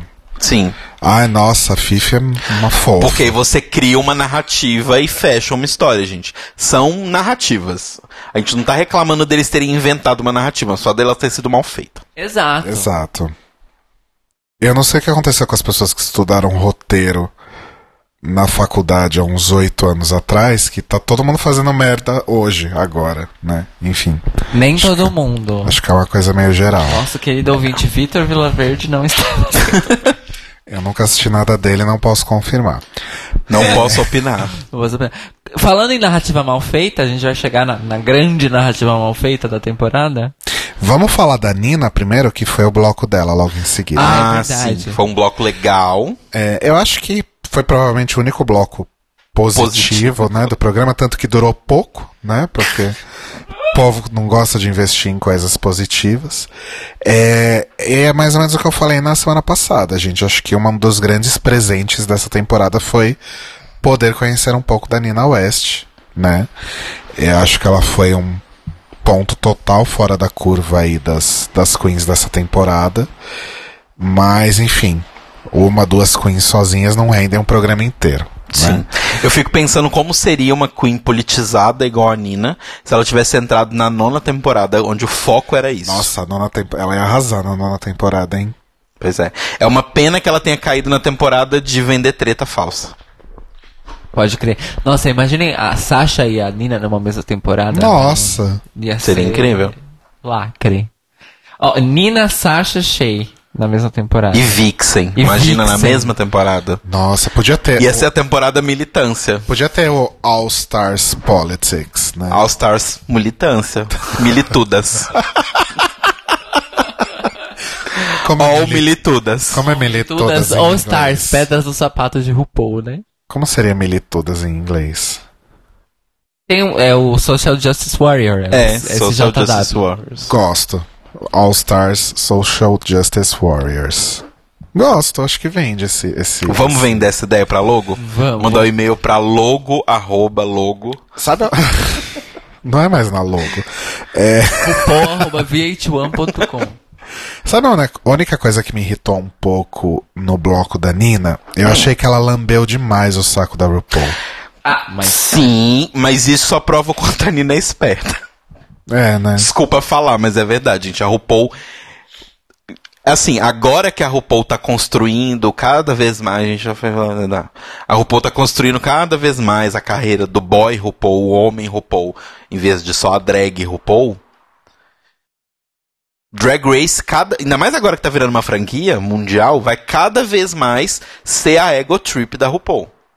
Drag Race é agora a grande momento onde a RuPaul realiza a ego trip dela. É, e é de onde tá. É o epicentro de todas as outras coisas em TV que ela tá conseguindo fechar, né? Sim, mas o- isso que eu tô falando, ela tá cada vez mais conseguindo se desligar. Então ela vai fazer uma série agora fazendo um personagem. Tipo, uma série ficcional que não tem nada a ver com o universo drag e essas coisas. Vai sair a, bio, a biopic em forma de série da- do começo da carreira dela. Sim, vai ter esse Ah, é programa. verdade, vai ter isso. Vai ter o programa agora, é, o, o talk show, que eu acho que, obviamente, eles vão em algum momento citar, mas eu não acho que ele vai ter as brincadeirinhas de cunho sexual e trocadalhos que tem, você tem em Drag Race. Não, não. Porque a RuPaul tá vendendo outra coisa. Cada vez mais Drag Race vai ser um mega trip. Então você lamber o saco dela nesse momento, infelizmente é a coisa correta a se fazer. Se você não quiser sumir num esgoto Então, igual fico- outras Mas eu fico um pouco triste porque talvez a Nina não tenha percebido isso. Tá, ok, a RuPaul chamou. RuPaul, entre aspas, né? A produção de Drag Race chamou ela pro programa e ela teve essa projeção. Só que. Tirando o fato do, do convite de entrar no programa, eu acho que tudo que a Nina conseguiu foi mérito dela, assim. Não, eu não acho que não, é foi, mérito. não foi mérito de edição, não foi mérito de narrativa, foi dela. Não, sim, mas assim, e- eu, o que eu penso é o seguinte: a RuPaul está dando. A RuPaul, enquanto pessoa física que representa um monte de coisa, está dando espaço para você e várias outras queens falarem coisas na TV e basicamente alavancar sua carreira de uma forma absurda. Sei. Você precisa lamber o saco da RuPaul por conta disso? Não, você não precisa, porque ela faz um monte de merda ao mesmo tempo que ela faz isso. Mas é verdade que ela é realmente importante pra alavancar a carreira das pessoas? É. Então ela não mentiu. Ela só foi mais legal do que precisava. Outra coisa que eu fiquei puta que mostraram o vídeo da Ocasio Cortez, né? A AOC. Alexandra. Falaram da Foi Ri- maravilhoso, inclusive. Falaram da Rihanna e não falaram da Pablo Vittar, falando da Nina West. Pois é, eu na hora que começou a falar, ah, porque você tá muito famosa, uma grande rainha. Na hora eu falei, caralho, será? Porque a Pablo eu acho que também fez um vídeo Fez, sobre. a gente falou no Notícias Quebrando, então. nosso spin-off de notícias. Pois é. O primeiro e único podcast de notícias para o público LGBT do Brasil. Plim! Então eu achei que, que ia ser a Pablo. Eu falei, caralho! Choque de, de gerações, choque de universos. Mas aí ela falou que fica em Washington bastante parte do tempo. Aí eu falei, Ah. Foi muito legal também Foi ser lindo. ela. Sabe por que, não foi da Pablo? Porque a- não, existe legenda, né? Mas enfim, a Pablo fez o vídeo em português, né? É, talvez. É, porque americanos têm essa questão. Americanos não gostam de ler legenda. Porque eles Dois acham. analfabetos funcionais. E o conteúdo tem que estar na língua deles. Eles têm essa questão. Pois egocêntricos. Tanto que, né, a gente tem Chernobyl, por exemplo, que é uma série muito legal, mas é estranhíssimo ver as pessoas na União Soviética, em plena União Soviética. União Soviética na Guerra Fria, falando inglês. Sim. Todas as placas, todos os nomes em russo. Mas eles E falam. as pessoas em conversando em Ai, inglês. gente, que preguiça, né? Que trabalho Sim, preguiçoso. É muito preguiça. Não, eu não acho que é trabalho preguiçoso, gente. O público é assim. Não adianta eles fazerem uma série que vai estar todo mundo falando em, em, em russo. As pessoas não vão assistir. Ponto. O público americano é escroto nesse ponto. É, bom. Mas aí a gente tem, a gente tem episódios aí. Não, mas o que eu tô dizendo, o que eu tô dizendo é, eu acho que é mais do que uma questão de preguiça de produção. Sim. Eu acho que é uma questão de público. O público americano Uma decisão comercial. é, o público americano consome coisas em inglês. Ponto. Bom, Triste, mas é a verdade. Sad but true. Aí, é... qual que era o drama que você queria falar, cara, antes de eu puxar a, a Nina West? Não, não era a Nina que eu ia puxar. Eu Não, ia- o drama que você falou que ia puxar, ou não? não O eu- drama mais fake da temporada. É, o, o- porque na verdade a narrativa Ivy Silk não foi a pior escrita da temporada Ah, e a mais conte. falsa. Briga das perucas? Ah, peruca Gate, né, amores? Mas já vamos falar do Peruca Gate? Primeiro vamos falar da, da, da Scarlett e da Brooke lá. Ah, tá. E aí tem, Só porque o Peruca Gate tem que, né? tem uma história que é a RuPaul que puxa. Apoteótico. É a RuPaul que puxa a história, né? Sim. Que numa viewing party de algum episódio Com X, buraco aí. provavelmente o episódio em que a Scarlett foi eliminada, a Brooke teria dito pra plateia que todos odiavam, todos no elenco odiavam a Scarlett. E Momento aí, a- Camarão Marcos, inclusive. e aí alguém perguntar, é verdade, Brooke? Ela, aham, falei isso sim. O que eu gosto da Brooke é que ela é extremamente sincera e honesta. E aí ela fala que não é que ela odeia a Scarlett, mas ela não gostava do que a Scarlett passava na temporada. E porque a Scarlett parecia mais arrogante do que confiante, né? A Scarlett se dizia uma pessoa que entrou lá confiante e tal, mas a, o que a Brooke leu é que na verdade ela, ela era arrogante. Coque. E aí, perguntadas, é, quando a, a RuPaul pergunta se quem mais alguém se sente assim, né? Se alguém tinha a mesma opinião, Raja, obviamente, levanta a mão e diz pra que, ah, é porque toda vez que a gente tava conversando sobre qualquer coisa, a Scarlett sempre parecia ter alguma opinião sobre o que estava sendo falado o tempo todo. E uma história que se ligava à vida dela. Aí a Scarlett vira aí, duh! Não é pra isso que a gente tá aqui, não é um. um Programa de. TV. Que eu acho que é um. Concordo um pouco com o que a Silk. A Silk não, a Ivy falou antes, quando teve a treta lá Sim. no começo. Que, tipo, ah, mas você não precisa falar as coisas de forma agressiva na cara das pessoas. Chama uma pessoa num canto. Ela, gente, a gente tá num programa de TV.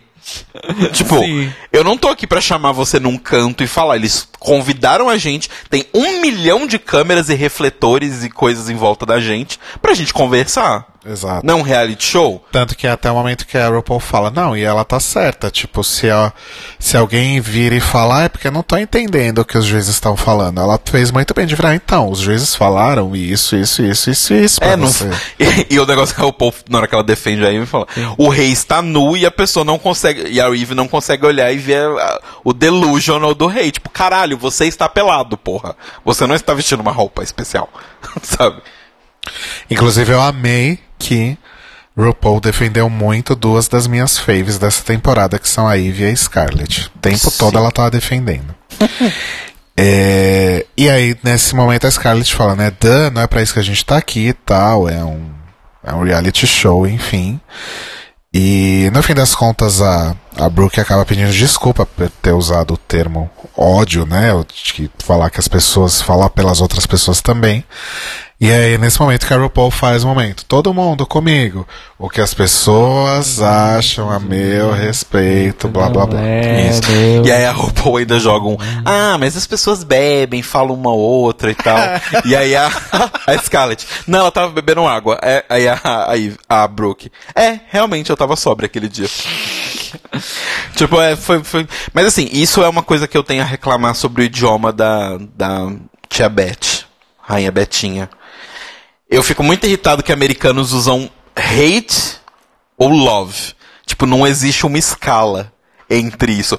Ou você ama de paixão ou você odeia. Não tem tipo, ah, don't like. Porque não tem tipo uma palavra, você tem que falar uma expressão pra poder falar, ah, eu gostei mais ou menos e tal. Enfim, questões de linguística. Sim. É, e aí vem RuPaul com mais um dos grandes, grandes tópicos, estou fazendo aspas aqui. Muitas da, te- aspas. Da temporada, que é Social Media Girls versus Showgirls. Meu Deus do céu. Aí a Ariel vai lá de- Ela é entertainer. A Ariel vai lá defender as, as social media queens, a Raja vai defender as, as showgirls e fica naquele, naquela coisa que não se resolve. Uma coisa que eu acho muito interessante que a Plastic falou que não foi nem nessa hora, ou foi nessa hora, não sei. Que com a Plastic come... e, e assim, né, gente, os millennials, a internet, né? Então as pessoas começam as coisas muito cedo. E lá nos Estados Unidos, e creio que aqui no Brasil também, não tenho certeza, mas se você é menor de 21, Aqui você no Brasil é 18. aqui é 18, né? Mas lá acho que é 21. Dependendo do estado. Não, é então, é acho que nos- depende do estado, né? Depende do estado, mas assim, a maioridade em termos dos Estados Unidos é considerada 21. As leis variam de um estado pro outro, Sim. mas num geral é 21. Então, até essa época, até essa idade, aliás, é, elas não podem ir para um. Elas não podem nem entrar num clube. Quanto Nem mais, entrar, nem- não pode comprar bebida alcoólica. Quanto mais performar no palco, né? Isso. E aí, como que uma Plastic, uma Ariel, uma Naomi Smalls, sabe? A- Aquaria. Aquaria, que Aquaria, começaram- inclusive, quando rolou esse negócio, eu fiquei pensando justamente nisso, porque se a gente pensar a idade da, da Aquaria, ela já fazia drag antes de muito antes de ter 21 anos. É, então, Porque ela é conhecida há muito tempo. E agora ela tem o quê? 23, 24 anos. por aí. Então, tipo, ela já fazia há muito tempo É, drag então, é esse rolê, tipo, essas, essas queens que estão entrando agora, sei lá, da sétima temporada, da oitava temporada pra cá, elas eram crianças ou adolescentes quando começou, quando o Drag Race começou a bombar, né? Então a gente tá vendo aí uma segunda geração de queens que cresceu assistindo uma Raja, uma Raven, uma Shangela, whatever. Olha que ótimos modelos para essas pessoas, mas enfim.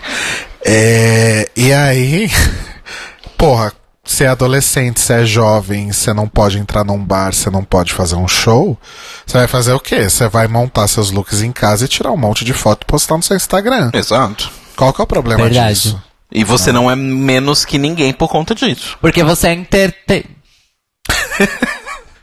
Talvez falte experiência em algumas coisas, em alguns aspectos, mas sobra em outros, né? Até aí vai Queen de 90 anos em Drag Race que não sabe atuar até hoje. Ou que não sabe costurar. Exato.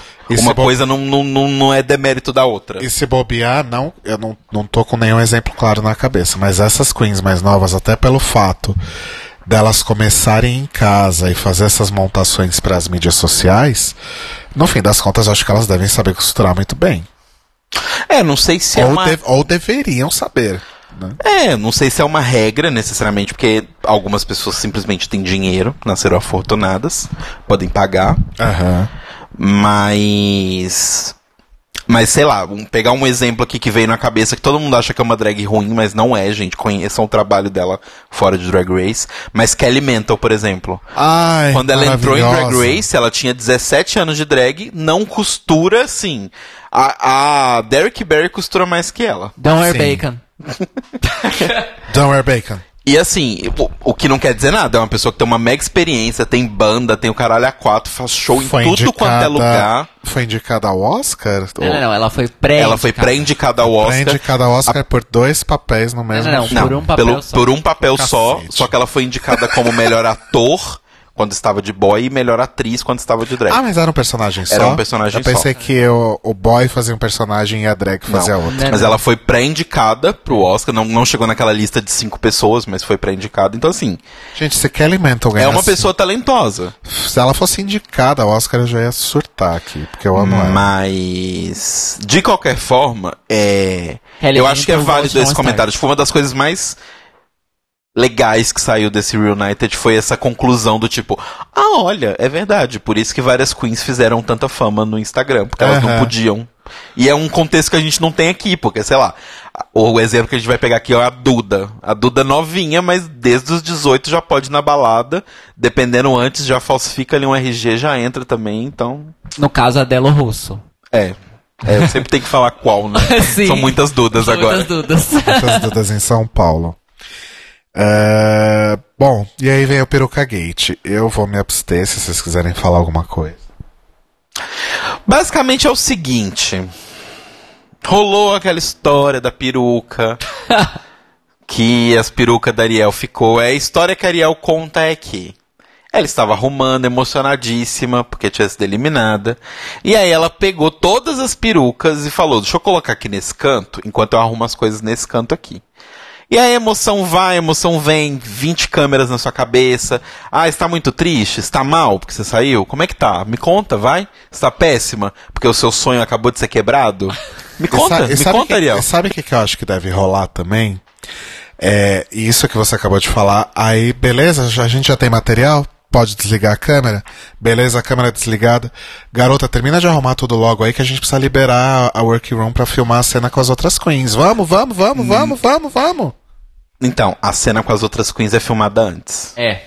Porque elas deixam os bilhetes e ela pega depois, lembra? Ah, é verdade. Mas de qualquer Mas a forma. gente tem que arrumar pra tem- amanhã. É, a gente Vamos, tem que vamos, liberar vamos, o cenário, vamos, minha filha. Anda, filha da puta, vai logo. Quero ir embora, fala quero ir aí, pra fala aí, casa. Ariel, cadê tua voz? Tô Mas aqui assim, filmando há 12 horas. Aí basicamente embora. ela deixou as perucas pra trás porque ela esqueceu. Por mais que pareça loucura, gente, eu não acho tão loucura assim, porque realmente na hora é muita coisa pra você arrumar, elas levam muita coisa. E ela esqueceu as perucas e ficou lá. E por isso que estavam no negócio da Plastic. E aí a Plastic achou que era pra ela, deu toda aquela treta do programa, blá blá blá. Tô chocado que você vai explicar a história inteira. É. Às vezes as pessoas estão ouvindo o podcast, não ouviram, amor. E às vezes elas querem ter algum prazer, porque do jeito que foi contado no programa, puta que pariu. Exato. Tô aplicando um pouco de storytelling aqui.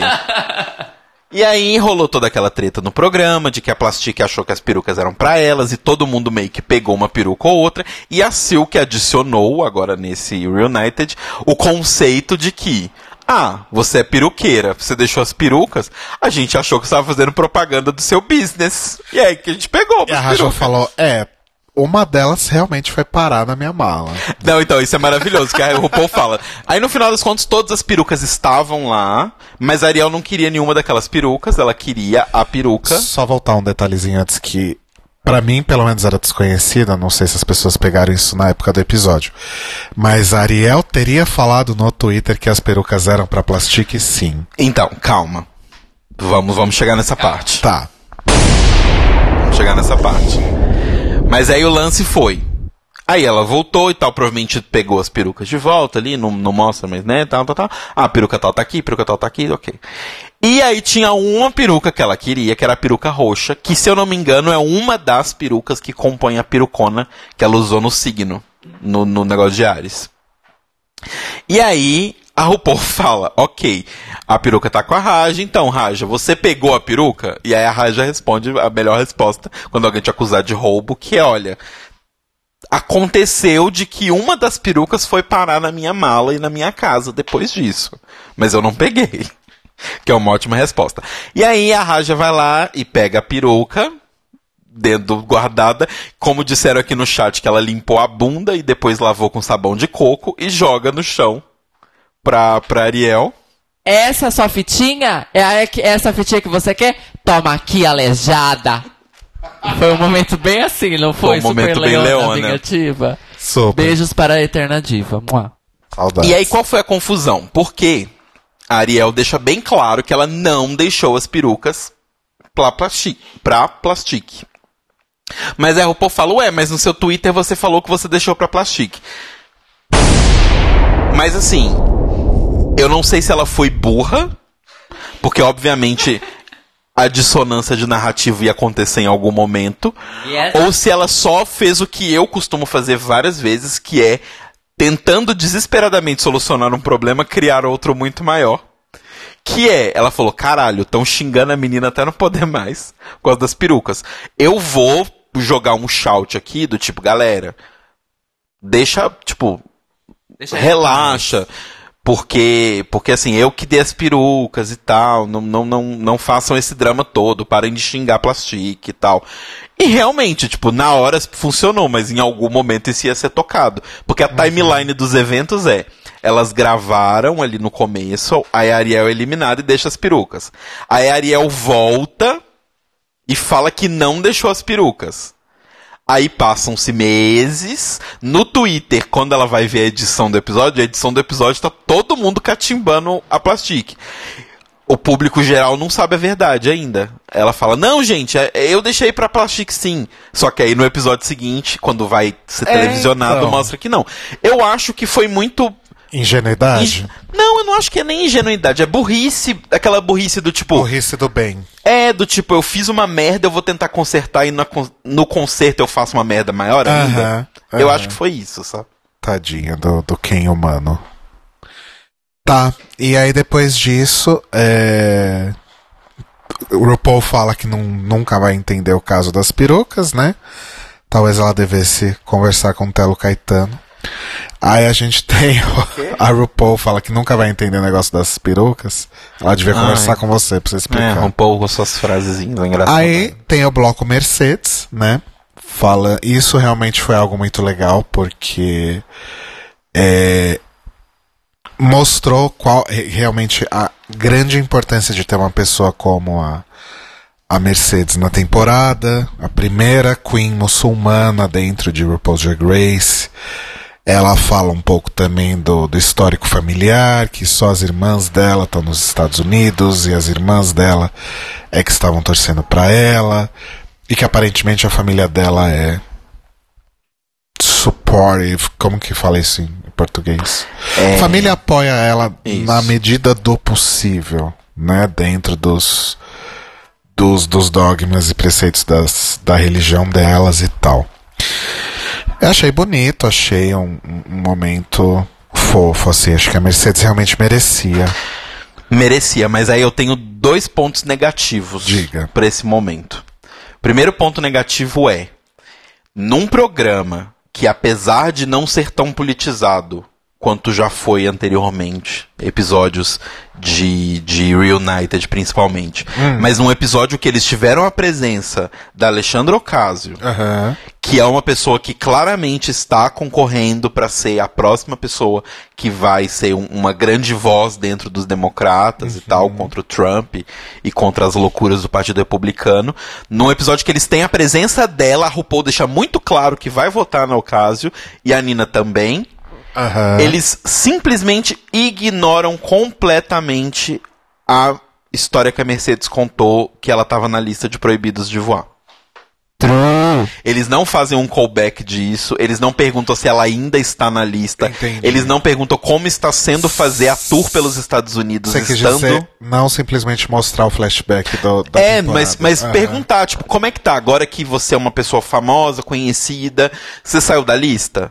Porque você deveria sair da lista, você e todas as outras pessoas. Porque pessoas muçulmanas. Porque assim, afinal, a narrativa não é essa? Mostrar que pessoas muçulmanas não são terroristas.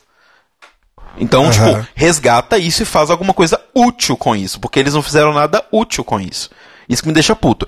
E o segundo ponto negativo pra mim é, além de não ter nada sobre essa questão, é que enfiaram aquela narrativa da Carrana nada a ver Nossa, isso e foi estragou ridículo. completamente o momento. Eu entendo que a Carrana tinha que ter o momento dela, ela precisava falar alguma coisa, mas assim, desculpa, colocar assim em outro bloco. Pra e- mim, fudeu o bloco ali. E outra coisa, né? É... Sacanearam a Carrana, porque o momento da Carrana no Reunited é fazer a linha recalcada, porque não teve tanta atenção na. Que, a... que não teve tanta atenção quanto a amiga no meme. Vê se isso é narrativa que Não se dá pra só isso, pessoa. não só isso, mas aquela história ridícula do vídeo, né? Que a, Nossa. que a Mer- se a Mercedes realmente postou o vídeo antes da eliminação. Um, Não como ela conseguiu esse vídeo? Um, como ela conseguiu esse vídeo. Dois, é, Ninguém liga, ninguém se ninguém, importa. ninguém liga pra ela. Ninguém... E assim, não deve ter sido de maldade que ela fez isso, né? Não, e, e Aí ainda que- depois a Carrana reclama que ela tirou o vídeo, ok. Ah, é porque as pessoas não vão nem poder considerar se eu fiquei ou não. Já vão saber que eu fui eliminada. Aí ainda é. não, não contente, ela reclama que depois que o episódio foi exibido, a Mercedes postou o vídeo de novo. Ué, até Tá aí. público, minha filha, o episódio. O episódio já passou, todo mundo já sabe que você foi eliminado. Até a RuPaul fala, né? Mas qual que é o problema? Tipo, já passou, já- todo mundo já Sabe? sabe. Então, tipo, estragaram um momento super. que podia ter sido melhor, na verdade. Podia ter sido importante. Pois é. Com uma coisa besta. E assim. Ai, é. não, não, gente, ah, eu acho que eu cheguei a falar no Twitter o quanto que eu fiquei com raiva de- desse, desse momento da. Da Mercedes ter sido interrompido por. Ah, não, e pior que foi a RuPaul que puxou, né? Ai, Carrana, você, senti, você se sentiu deixada de lado porque no meme do Opalance todo mundo falava da Mercedes, ninguém lembrava que você também tava no, no GIF? Eu falei, meu Deus do céu, É, que que, bosta. palhaçada! O senhor Wan. Né? O senhor Wan deu uma explicada aqui no negócio. É que o lance do vídeo, ele viu no Reddit, que, no Reddit, é que a Mercedes estava em uma time zone e a Carrana estava em outra. Então, onde a Carrana estava, ainda não tinha. O episódio não tinha passado na TV. Piorou. Mas aí, gente, é uma questão de desculpa, mas vocês que moram na costa É. oeste, foda-se. Vocês que se A viram. própria World of Wonder e o, o Twitter oficial de Drag Race e o Instagram oficial de Drag Race postam spoiler de GIFs on time durante o negócio acontecendo. Pois então, é. assim, se você gosta de RuPaul's Drag Race e mora em São Francisco, por exemplo, você já tomou todos os spoilers. Se você não sair do Twitter, não. Se você não precisa nem ir longe. Se você gosta de RuPaul's Drag Race e mora no Acre, não, tô brincando. Porque é só assistir três horas mais cedo do seu fuso. É. Socorro. Ok. Aí a gente tem o. O Tutor Boot, bem rapidinho ali, com meia dúzia de looks. Né, o look da Nina, o look da. da o face skinny da Nina, né? O Troll da Suga, o, o look orgânico da Plastique. Qual foi o primeiro? Eu não anotei. O primeiro look. Era um look da. Não sei. E aí a gente Ah, era o monstro do Black Ah, o Lagoon. monstro da Scarlet, verdade. E aí a gente tem, durante o Toots or Boots, a única fala da Honey neste Reunited, que no melhor estilo Candy Hole, a única fala da Honey foi falando bem de uma outra Queen. No caso, a Nina West. Bom. Foi um momento Kennedy so good. She lo- não, she looks so good. Não, acho que a Kennedy is so good. She's beautiful. Mas eu queria dizer que pra pessoa, Quem né, é que, Hall, né? que durante a temporada fez um alerta sobre os perigos da magrofobia, é o que ela merece mesmo. Eu também acho. Candy Who? E A gente não tá falando da Candy Ho, a gente tá Eu falando da. Honey. Saiu esse. E aí, pra terminar o episódio, a gente tem o The Library is Open. Tem aquele reading horroroso da Kahana, que é o. Ela teve uma oportunidade de ter um bom momento e jogou fora também. Que ela vai fazer o reading da Plastic. Ai, Plastic, você fala que não tem. que não conhecia Beyoncé até quatro anos atrás, mas você arrasou no lip sync de Hood Boy. Então no Vietnã só tem Cardi B e não sei o que. E aí o silêncio constrangedor que fica depois disso era tipo.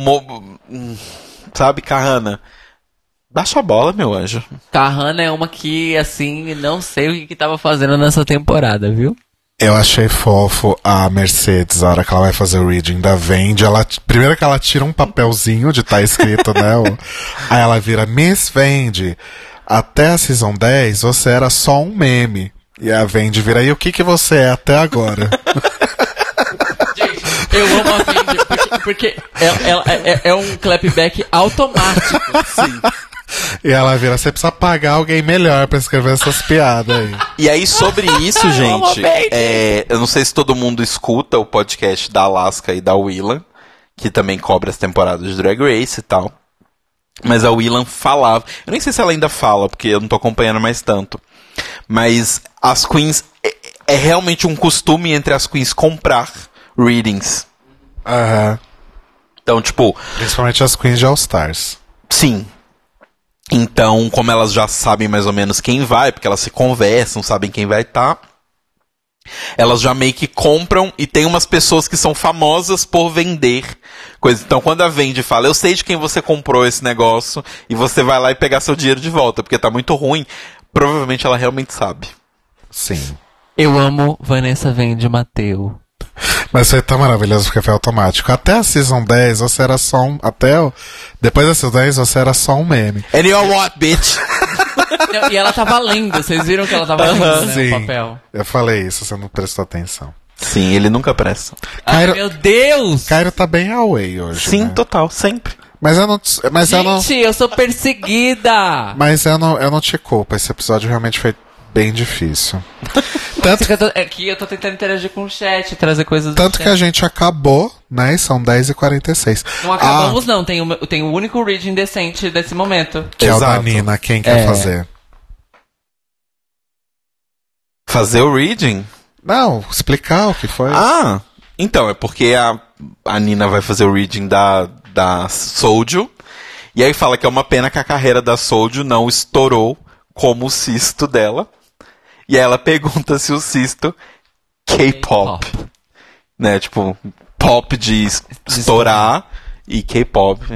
K-pop. E aí, Explicar a piada não aí- é tão seja, boa quanto a piada. né? todas... não faz sentido nenhum em português. E as queens todas caem da cadeira, até a RuPaul não se segura. Sim. Foi maravilhoso. Foi um momento simplesmente maravilhoso. Soulju não se aguenta também, porque foi simplesmente genial. E, enfim, Nina, né? Nina, a vencedora que não tivemos, mas vamos ter. A, a Soldier também arrasou com um, que ela virou pra Ariel, você fala que eu sou uma blogueira. Você leu o meu último post, inclusive, como não fazer papel de idiota e cair na frente da RuPaul, alguma coisa assim? É. ah, uns reading muito quinta série, né? É bem quinta série, né? Adoro. Bom, gente, e aí a gente termina o Reunited com um merchan de suco. Oi? Sim. Foi, foi. A, a Vendi fazendo o voice do, do merchan. É, exato. O, o, o, o United foi pago por um suco, basicamente. Sim. E esse foi o Reunited da Season 11. E aí eu quero te perguntar, Telo Caetano, Hum. quais são os melhores momentos da Season 11? Eu não vou perguntar os piores momentos, porque senão a gente fica aqui horas, é, né? Sim. Então eu vou te perguntar quais são os melhores momentos da Season 11 na sua opinião. E pessoal do chat, se quiser deixar seus melhores momentos aí também arrasem. Tá. Pra mim, um dos melhores momentos da temporada foi a runway de Face Skinny. Eu acho que foi uma runway bem, bem interessante. Ok. Foi uma runway divertida. E um outro momento que eu gostei muito, apesar de, de ter tido ali uns probleminhas, foi a gravação da música final, porque eu gostei muito da música final. Achei que foi uma música legal, achei que foi. Finalmente houve um desafio, tipo, era difícil o negócio, então eu acho que foi legal ver isso. Só esses dois? Só. Então tá bom. Tem outras coisas que eu gostei, mas que eu queria destacar são só esses dois. E você, Cairo Braga? Eu acho que a, eu, eu vou destacar a minha runway favorita, que definitivamente foi a do Face Skinny Sim. temporada. E eu acho que o meu desafio favorito foi o desafio lá do, do- dos filmes. Mas só um dos grupos, no caso o grupo da Eve. Da The Good. God Girl, Get Out. É, exato.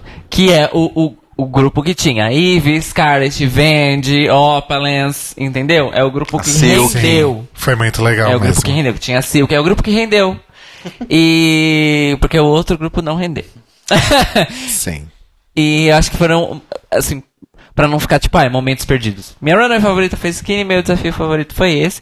E eu acho que também merece a men- menção honrosa o, o desafio final, porque considerando o caminho, o rumo que a temporada estava levando, foi um- um- uma, Uma boa subida, é. É, foi uma subidinha ali. O Queens Everywhere, você tá dizendo? Isso, é. Tá. Foi uma subidinha ali. É, e, e eu considero uma subida também porque, apesar de ter acabado sendo eliminada e ter tido uma história meio triste, eu acho que a, Van, a Vendi foi narrativamente justiçada nesse episódio, apesar de ter sido eliminada. Uhum. É, e aí te- tivemos o momento de que a Vendi ela finca os dois saltos dela na história de Drag Race neste episódio. Pra E no próximo All Para- Stars. e no próximo All Stars. Pra todo sempre. Rodrigo Cruz, seus momentos preferidos. Eu anotei bastante. É, o lip sync sextuplo, que eu achei super, Ah, é, teve isso. Eu, eu Super. odiei. Meu Deus, Rodrigo! super breakthrough, assim, pra Meu mim. eu- Deus! Eu vou enaltecer o lip sync sextuplo pra sempre. Eu gosto muito de um momento que tem na, no episódio da, do Diva Worship, que as queens estão lá sentadas. Ai, o que, que a gente vai falar da Mariah Carey? Aí a, a, Rad, a Raja vira, ai, tem aquela música Emotions, né? I, get so emotional, baby. Eu rio até. Outra coisa muito imbecil que eu rio, que não faz sentido nenhum, eu vou ser muito tirado de idiota por causa disso. É, eu não lembro que passarela que é, eu não lembro que look que é, que a Brooke tá com um, um, um- um vestido de um tecido bem leve, assim, tipo um, um chambrezinho, assim. E aí quando ela entra, a RuPaul faz aquelas piadinhas dela, aí a RuPaul fala, chambray you stay. não tem a menor graça, absolutamente nenhuma, mas eu ria daquilo. Mas eu te entendo, eu ri muito assim. Eu fiquei semanas, tipo, a gente tá... Lembrando aleatoriamente. A gente tá, tipo, eu e o Telo sentado no sofá, tomando café da manhã, indo dormir, aí eu virava pra ele, chambray you stay. É verdade. pra mim, um momento desse de piadinhas idiotas que eu sempre lembro é da runway de makeover, da Plastique e da Brooke, que a Michelle fala. O que quer que seja que elas tenham está se espalhando. Porque era tipo um negócio crescendo. É um comentário idiota que elas já fizeram outras vezes, mas na hora foi muito engraçado pra mim. É, eu acho que momentos aleatórios desse que eu fiquei na cabeça por semanas, que eu realmente lembrava aleatoriamente, e eu repetia, era Thank you, Vendi. I thank myself. I just take myself. thank myself. Foi maravilhoso também. Ó, eu anotei também Brooke bêbada no Untucked. Se, se protegendo na cabaninha. Bru- uh, uh, uh, Brooke. Brooke Avatar, né? Avatar Sim. do público, no caso. A risada da Ivy e a oportunidade de poder conhecer Nina West. Acho que esses Gosto. foram os melhores De momentos. Columbus, Ohio, para Achei o mundo! Ó, temporada. no chat. eu quero- que enquanto chat? isso, eu posso, quero- posso só ler primeiro o dos apoiadores do, do Lê, grupo do lê Telegram? o dos apoiadores. Tá, eu fiz essa pergunta lá no, no grupo do Telegram exclusivo para apoiadores. Você, você também pode se tornar um apoiador em apoia.se.com.br The Libraries Open. Apoia.se O que, que eu falei? Apo... apoia.se.com RuPaul, arroba apoia-se.thelibrariesopen.net Ai, que desgraça. apoia.se barra The Libraries Open. Uh, Tiago Querentino falou que achou bom e ousado o lip sync sextuplo. Uh, Sérgio Araújo falou lip sync da Eve e da Brooke. Sim. Verdade, o pessoal do chat também tá falando. Uh, que, cadê? O Fred Pavão falou, né, do, do, do, do cos da Scarlett fazendo cosplay de Polaris. A Thaís Alves falou que os melhor, as melhores partes foram com a Nina e com a Brooke, mas acho que ela. Às vezes ela tá se referindo da temporada ou do. do Do episódio. desse episódio que a gente comentou aqui. Que mais, quem mais, quem mais? Eu tô rolando aqui. Acho que foi isso. Agora aqui no nosso chat, a Esther, Mo- a Esther Morel fez um comentário válido, que é Não é possível que nenhum de vocês vai destacar uma piada do Hilarious Ross Matthews. Eu gostei de uma que mostrou quando o cara lá do. O cara chato, o Kevin McHale, do. Aham. Do community, Aham. do Yeah! Sei lá, do esportes. Yes, Ross! Yes, bro. tipo, Inclusive, ok. esse momento do Reunited foi muito legal, das ceninhas deletadas. Ah, eu acho sempre um saco. Ah, foi engraçadinho. Eu acho sempre um saco, porque se a cena fosse realmente legal, eu tinha ido pro episódio. Faz sentido. Desculpa, mas é a verdade. Aí aqui no chat as pessoas estão falando que outros momentos que foram legais. O lip sync Brooke versus Eve. Campeão de audiência, inclusive, aqui. Sim, todo mundo falando. É, o momento do It's Britney Beach Network. Foi muito citado também. E o desafio de, mag- de mágica do show da- do, do grupo da Nina. É verdade, merece destaque. Foi legal realmente. também. Aí eu queria fazer uma pergunta pra vocês dois, pra gente fechar. Hum, Acho que esse episódio não faz nem sentido a gente dar nota, né? vocês querem. eu vou dar uma, uma Tyra. Eu acho que a gente pode esperar o episódio da semana que vem com a grande conclusão. E aí a gente dá uma nota pra temporada como um todo. Que tal? ok. Gosto. A gente dá um- uma nota pro episódio pra finale Tá. e o, a nota da temporada Tá. geral. Eu queria fazer uma pergunta pra vocês dois. Fala. A Deodra Luiza citou um momento que não é um, são vários, que a gente esqueceu de citar, que é Silk tirando a roupa e gritando, eu tava pronta pra dublar! É, esse é um momento ruim. por Um isso eu não. citei. Vários. Cinco ou seis. Amo. A minha pergunta é, com base nesse Reunited, pensando que é no Reunited que a RuPaul e a produção faz a escolha, Ok. Quais três queens, tirando obviamente o top 3, 4, porque isso é garantido, vocês acham que com esse Reunited tem assim, a cadeira delas já está reservada com o nominho costurado no All Stars, não necessariamente o próximo, mas em All Stars da vida. Que difícil. Sem contar o top 4? É, evite o top 4, porque o top 4 a gente sabe que numa hora ou outra vai. Pode não ser no próximo ou no outro, mas vai. Porque eu vou falar as minhas. Eu acho que com base nesse Reunited, as três que têm com certeza lugar no, no All Stars é Vendi, Nina e Scarlett. Eu ia falar esses mesmos nomes, mas eu ia. Eu, na verdade, tava. Eu falaria Scarlett por questões de favoritismo, porque eu gosto dela. Mas eu acho que a Plastic tem mais cara de All Stars do que Hum, a. faz sentido. Do que a Scarlett. Faz sentido. Até porque ela é de uma Inclusive- família que tem uma ligação boa com a RuPaul. Inclusive, vocês sabem que já tá rolando boatos de All Star 5. Eu tô. Sim. Eu tô. eu tô mentindo pra mim mesmo que isso não tá acontecendo, né? Sim. Ele está em negação. Por isso que a gente não abordou isso até agora, mas Plastic tá entre os nomes cotados pro All Star 5. Sim. Olha, eu acho que Vem de Nina é tipo. É certo, assim. Certo, certo, certo. A terceira, eu fico em dúvida entre Scarlett pela performance no Reunited. United e Suga por uma questão de justiça da temporada. Hum, Gosto. E pelo como ela foi bem recebida pelo público. Sim, isso também. que gostou muito dela, apesar dela quase não ter tempo de tela. Exatamente. E falaram aqui que ela e a Silk foram as. Ela e a Vendi foram as narradoras, né? Da Sim. temporada. É, tem uma coisa que a gente não comentou, que a gente vai ficar sabendo só na, na quinta-feira, mas acho que tá meio que claro que Nina é a Miss Congeniality, certo? Nossa, não tem outra opção na minha, Não. na minha visão, não tem outra Eu vou opção. ficar calado, não posso falar nada. Tá. E outra pergunta que eu vou fazer aqui, um, um- uma coisa super assim lá longe me veio agora isso. Hum. Vocês acham que a Nina West é a Latrice Royale da nova geração? Não. Não? Não, Quem seria? ninguém. Eu acho que a Nina, ela, ela traz uma coisa diferente do que a gente tinha antes. Eu acho que é uma. É uma preocupação drag mais focada não na performance artística em si, mas na performance política que drag faz. Mas vocês não acham que quem começar a assistir Drag Race agora e não souber que existe uma quarta. Bom, Latrice acabou de participar da All Stars, mas ainda assim. Alguém que começa a assistir a temporada agora, o reality agora, desculpa.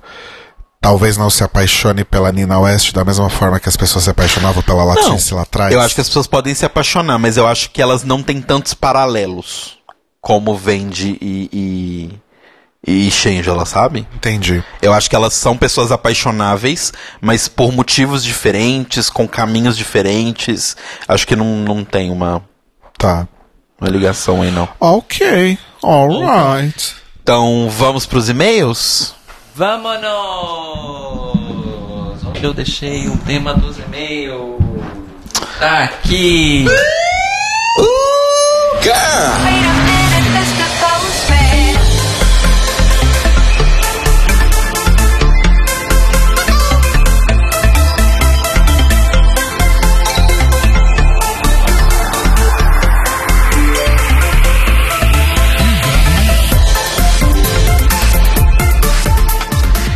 Então, nosso primeiro e-mail de hoje é do Bruno Trajano.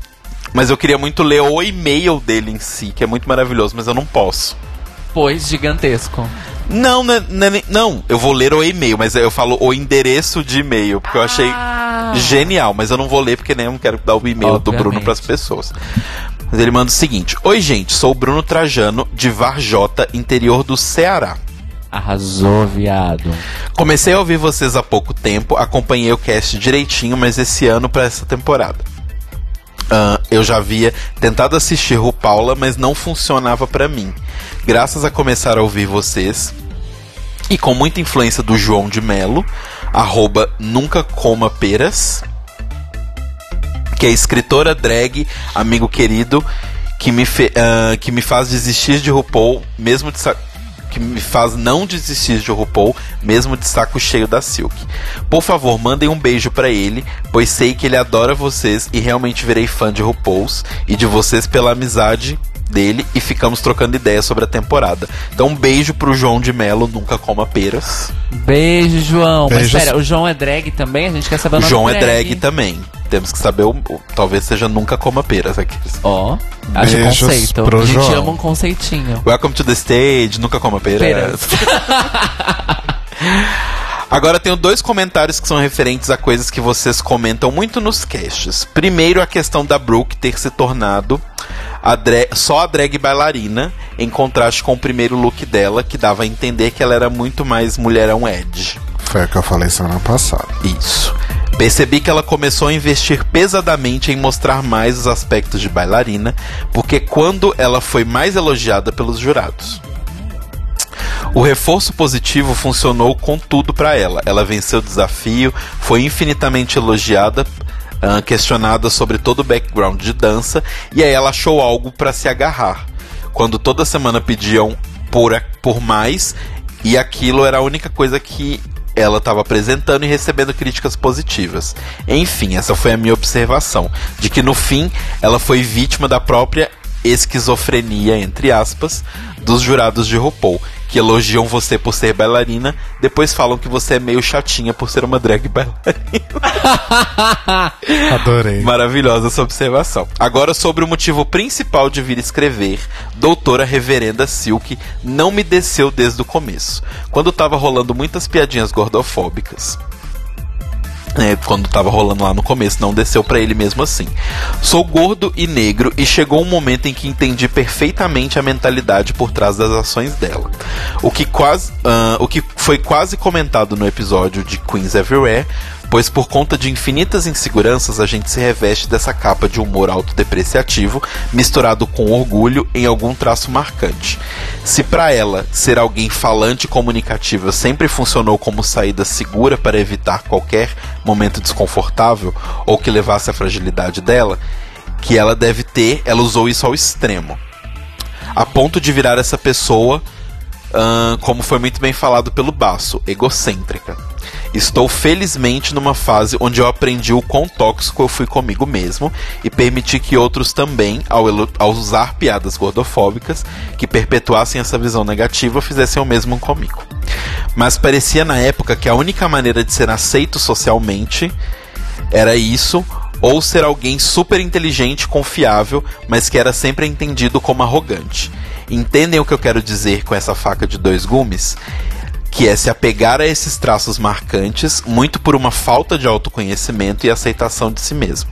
Não acho que a Silk seja uma boa representante das queens gordas, algo que ela quis clamar para si recentemente. Ela não está errada em buscar desesperada- desesperadamente o seu holofote, mas ela perdeu totalmente a mão quando durante toda a temporada foi egomaníaca e muito rude com todas. Afinal, ou você subestima ela, ou automaticamente vo- você era um hater da favorita da RuPaul.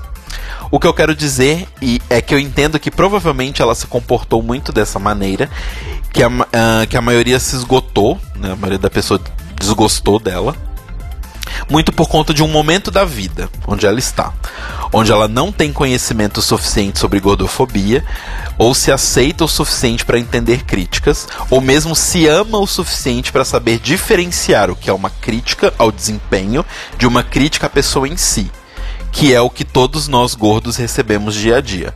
Enfim, desculpa o e-mail gigante, adoro demais vocês, obrigado por me tornarem cada vez mais consciente sobre tudo e trazerem sempre uma diversão maravilhosa com o cast. Abração.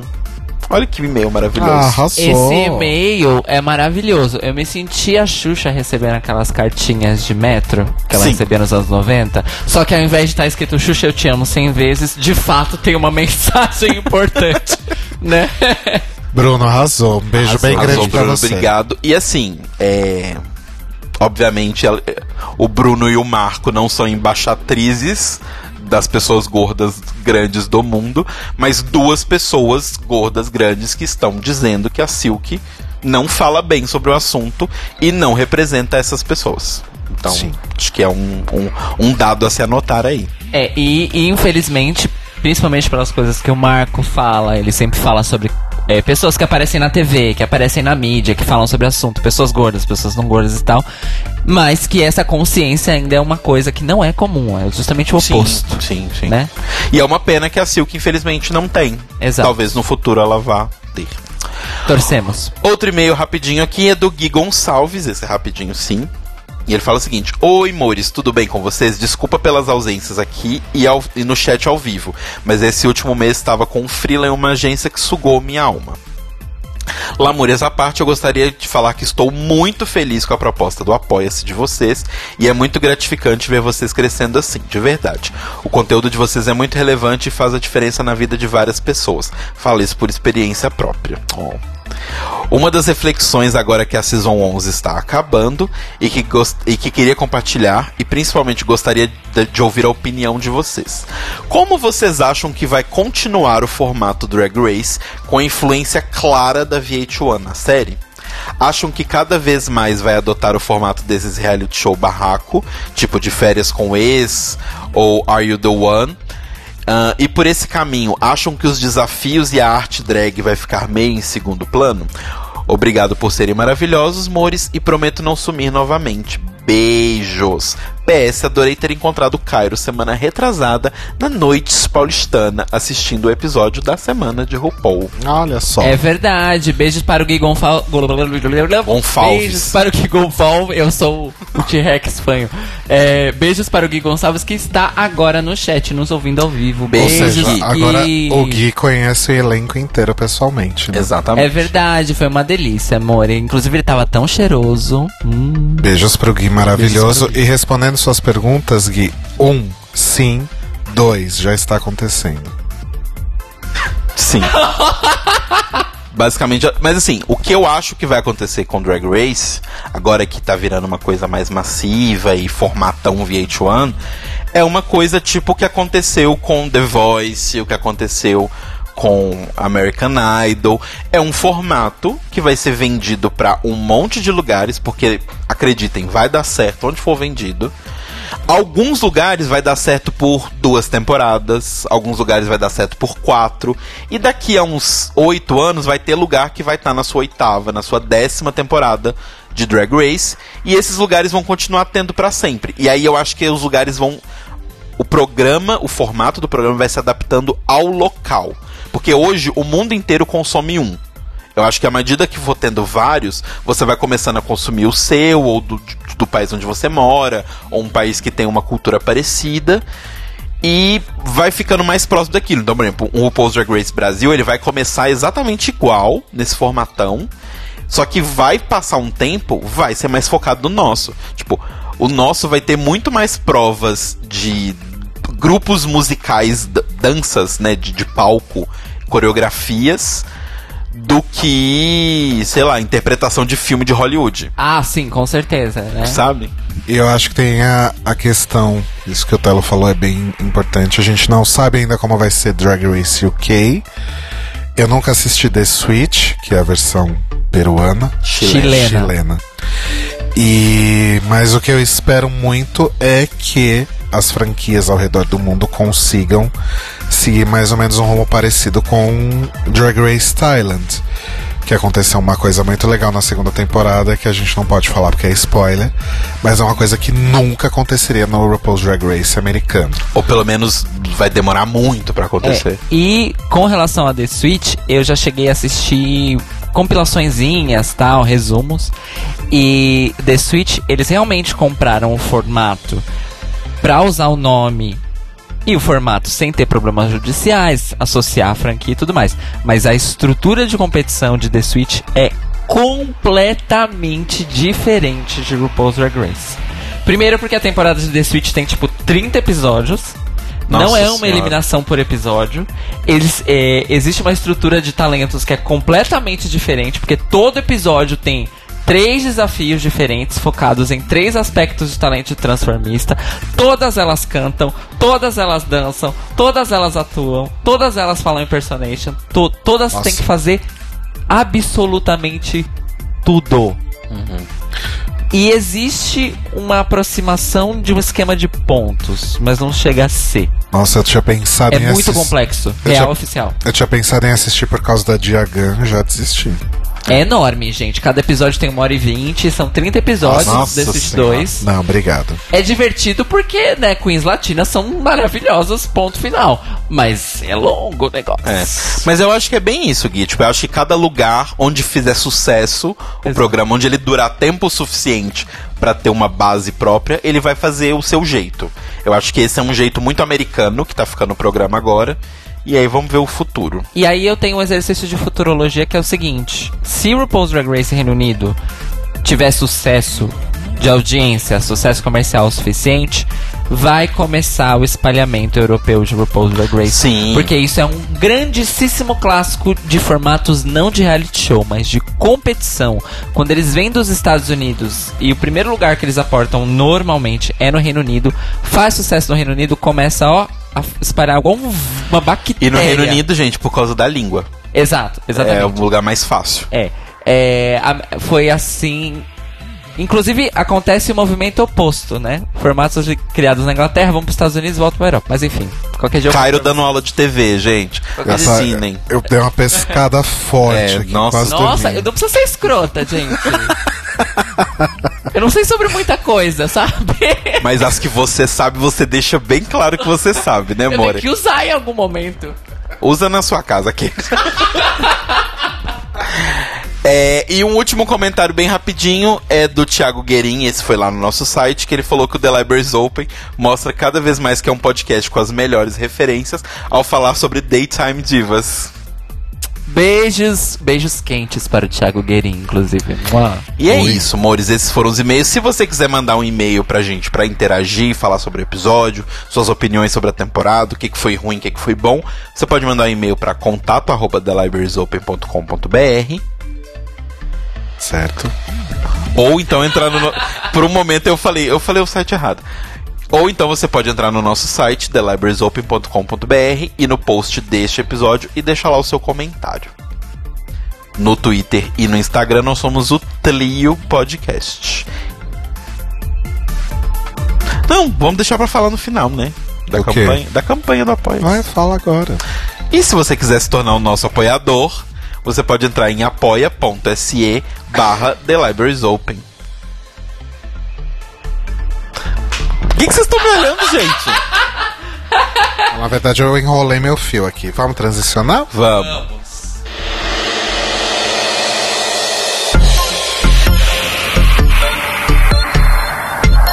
Pois é, amores. Então foi aí a nossa releitura do Reunited. Aproveitando para fazer aí algumas amarrações do que, que a gente achou da 11 primeira temporada de RuPaul's Drag Race.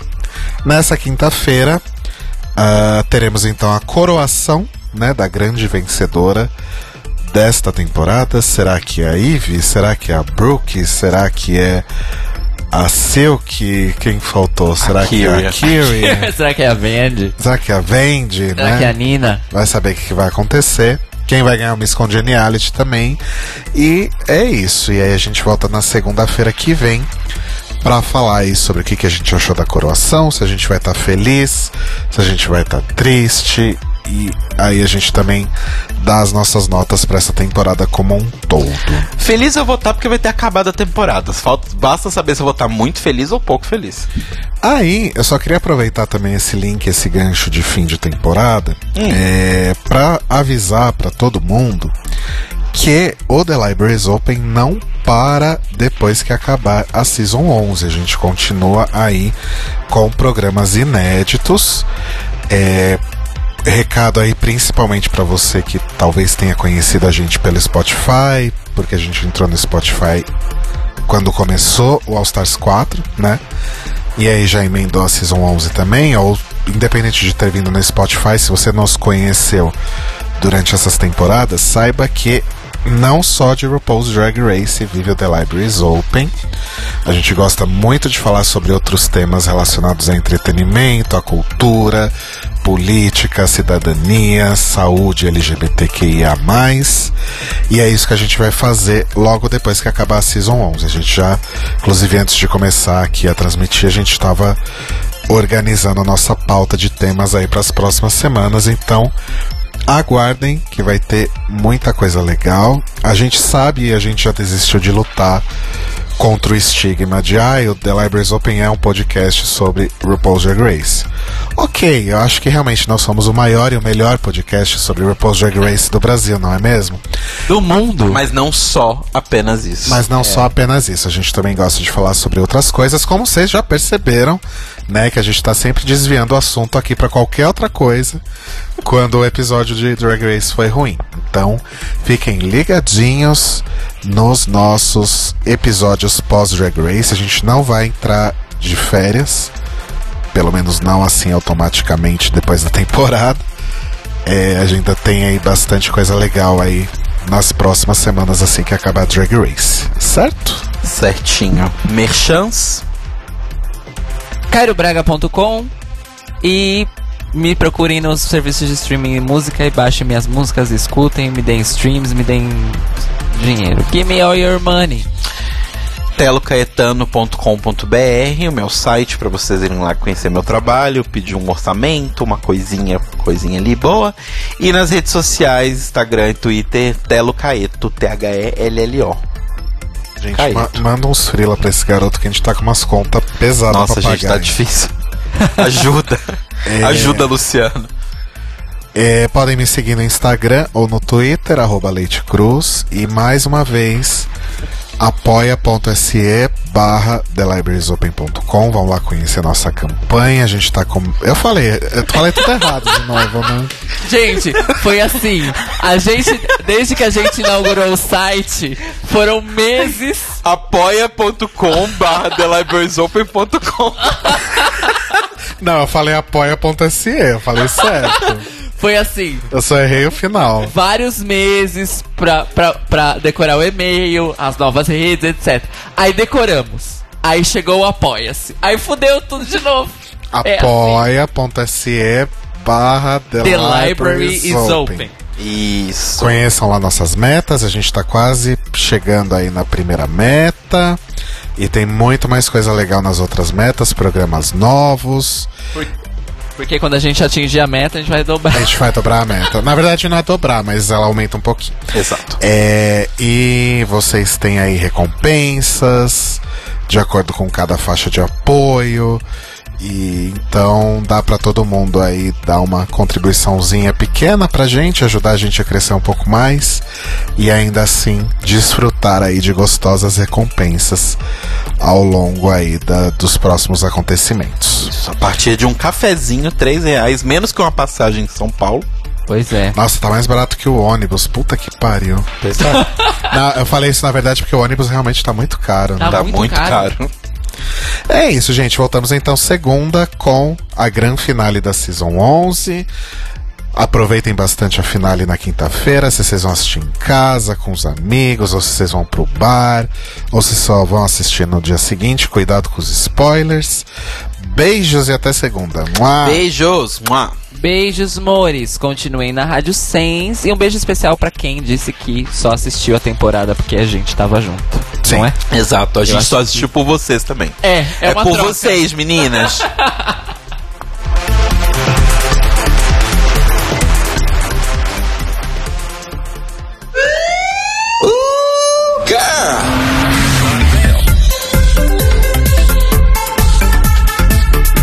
Esses são os nossos queridos apoiadores que ajudam a fazer do Tlio um podcast cada vez melhor por meio da nossa campanha no Apoia-se. Obrigado, Moris! Rafa Bibi. Lacre! I like your pussy. Sam. Condições. Winner! Panzala Motkova. Where my people at. Fada sensata. Ivan Ribeiro. Come through! Thank you. Tonho Esteves. Party. Party! Tiago Queiroz. Hilarious! Maravilhosa. Leandro Bacelar. E o quê? Tiago Querentino. Dá o anjo pra ela. She's beautiful. Fúvio Bassalobre. Come on, Nitch! You're perfect. Sérgio Araújo. You're beautiful. You look like Linda Evangelista. Thaís Alves. Olha, eu que agradeço, viu? Olha como ela é acessível. Fred Pavão. Close nas joias. Chantei, you stay. Lucas Alves Romeiro. Chambray, you stay. É choque de monstro, querida. Gui Gonçalves. Uplands. You earn everything. Mia Brandão. Thank you, Miss Vendi. Arrasou, viado. E se você quer ouvir o seu nome todo final de episódio nosso, vai lá em apoia.se barra The Libraries Open. Veja nossas metas, conheça as nossas recompensas e se torne um apoiador do The Libraries Open. Oh, crrr. Oh, crrr. Oh, crrr.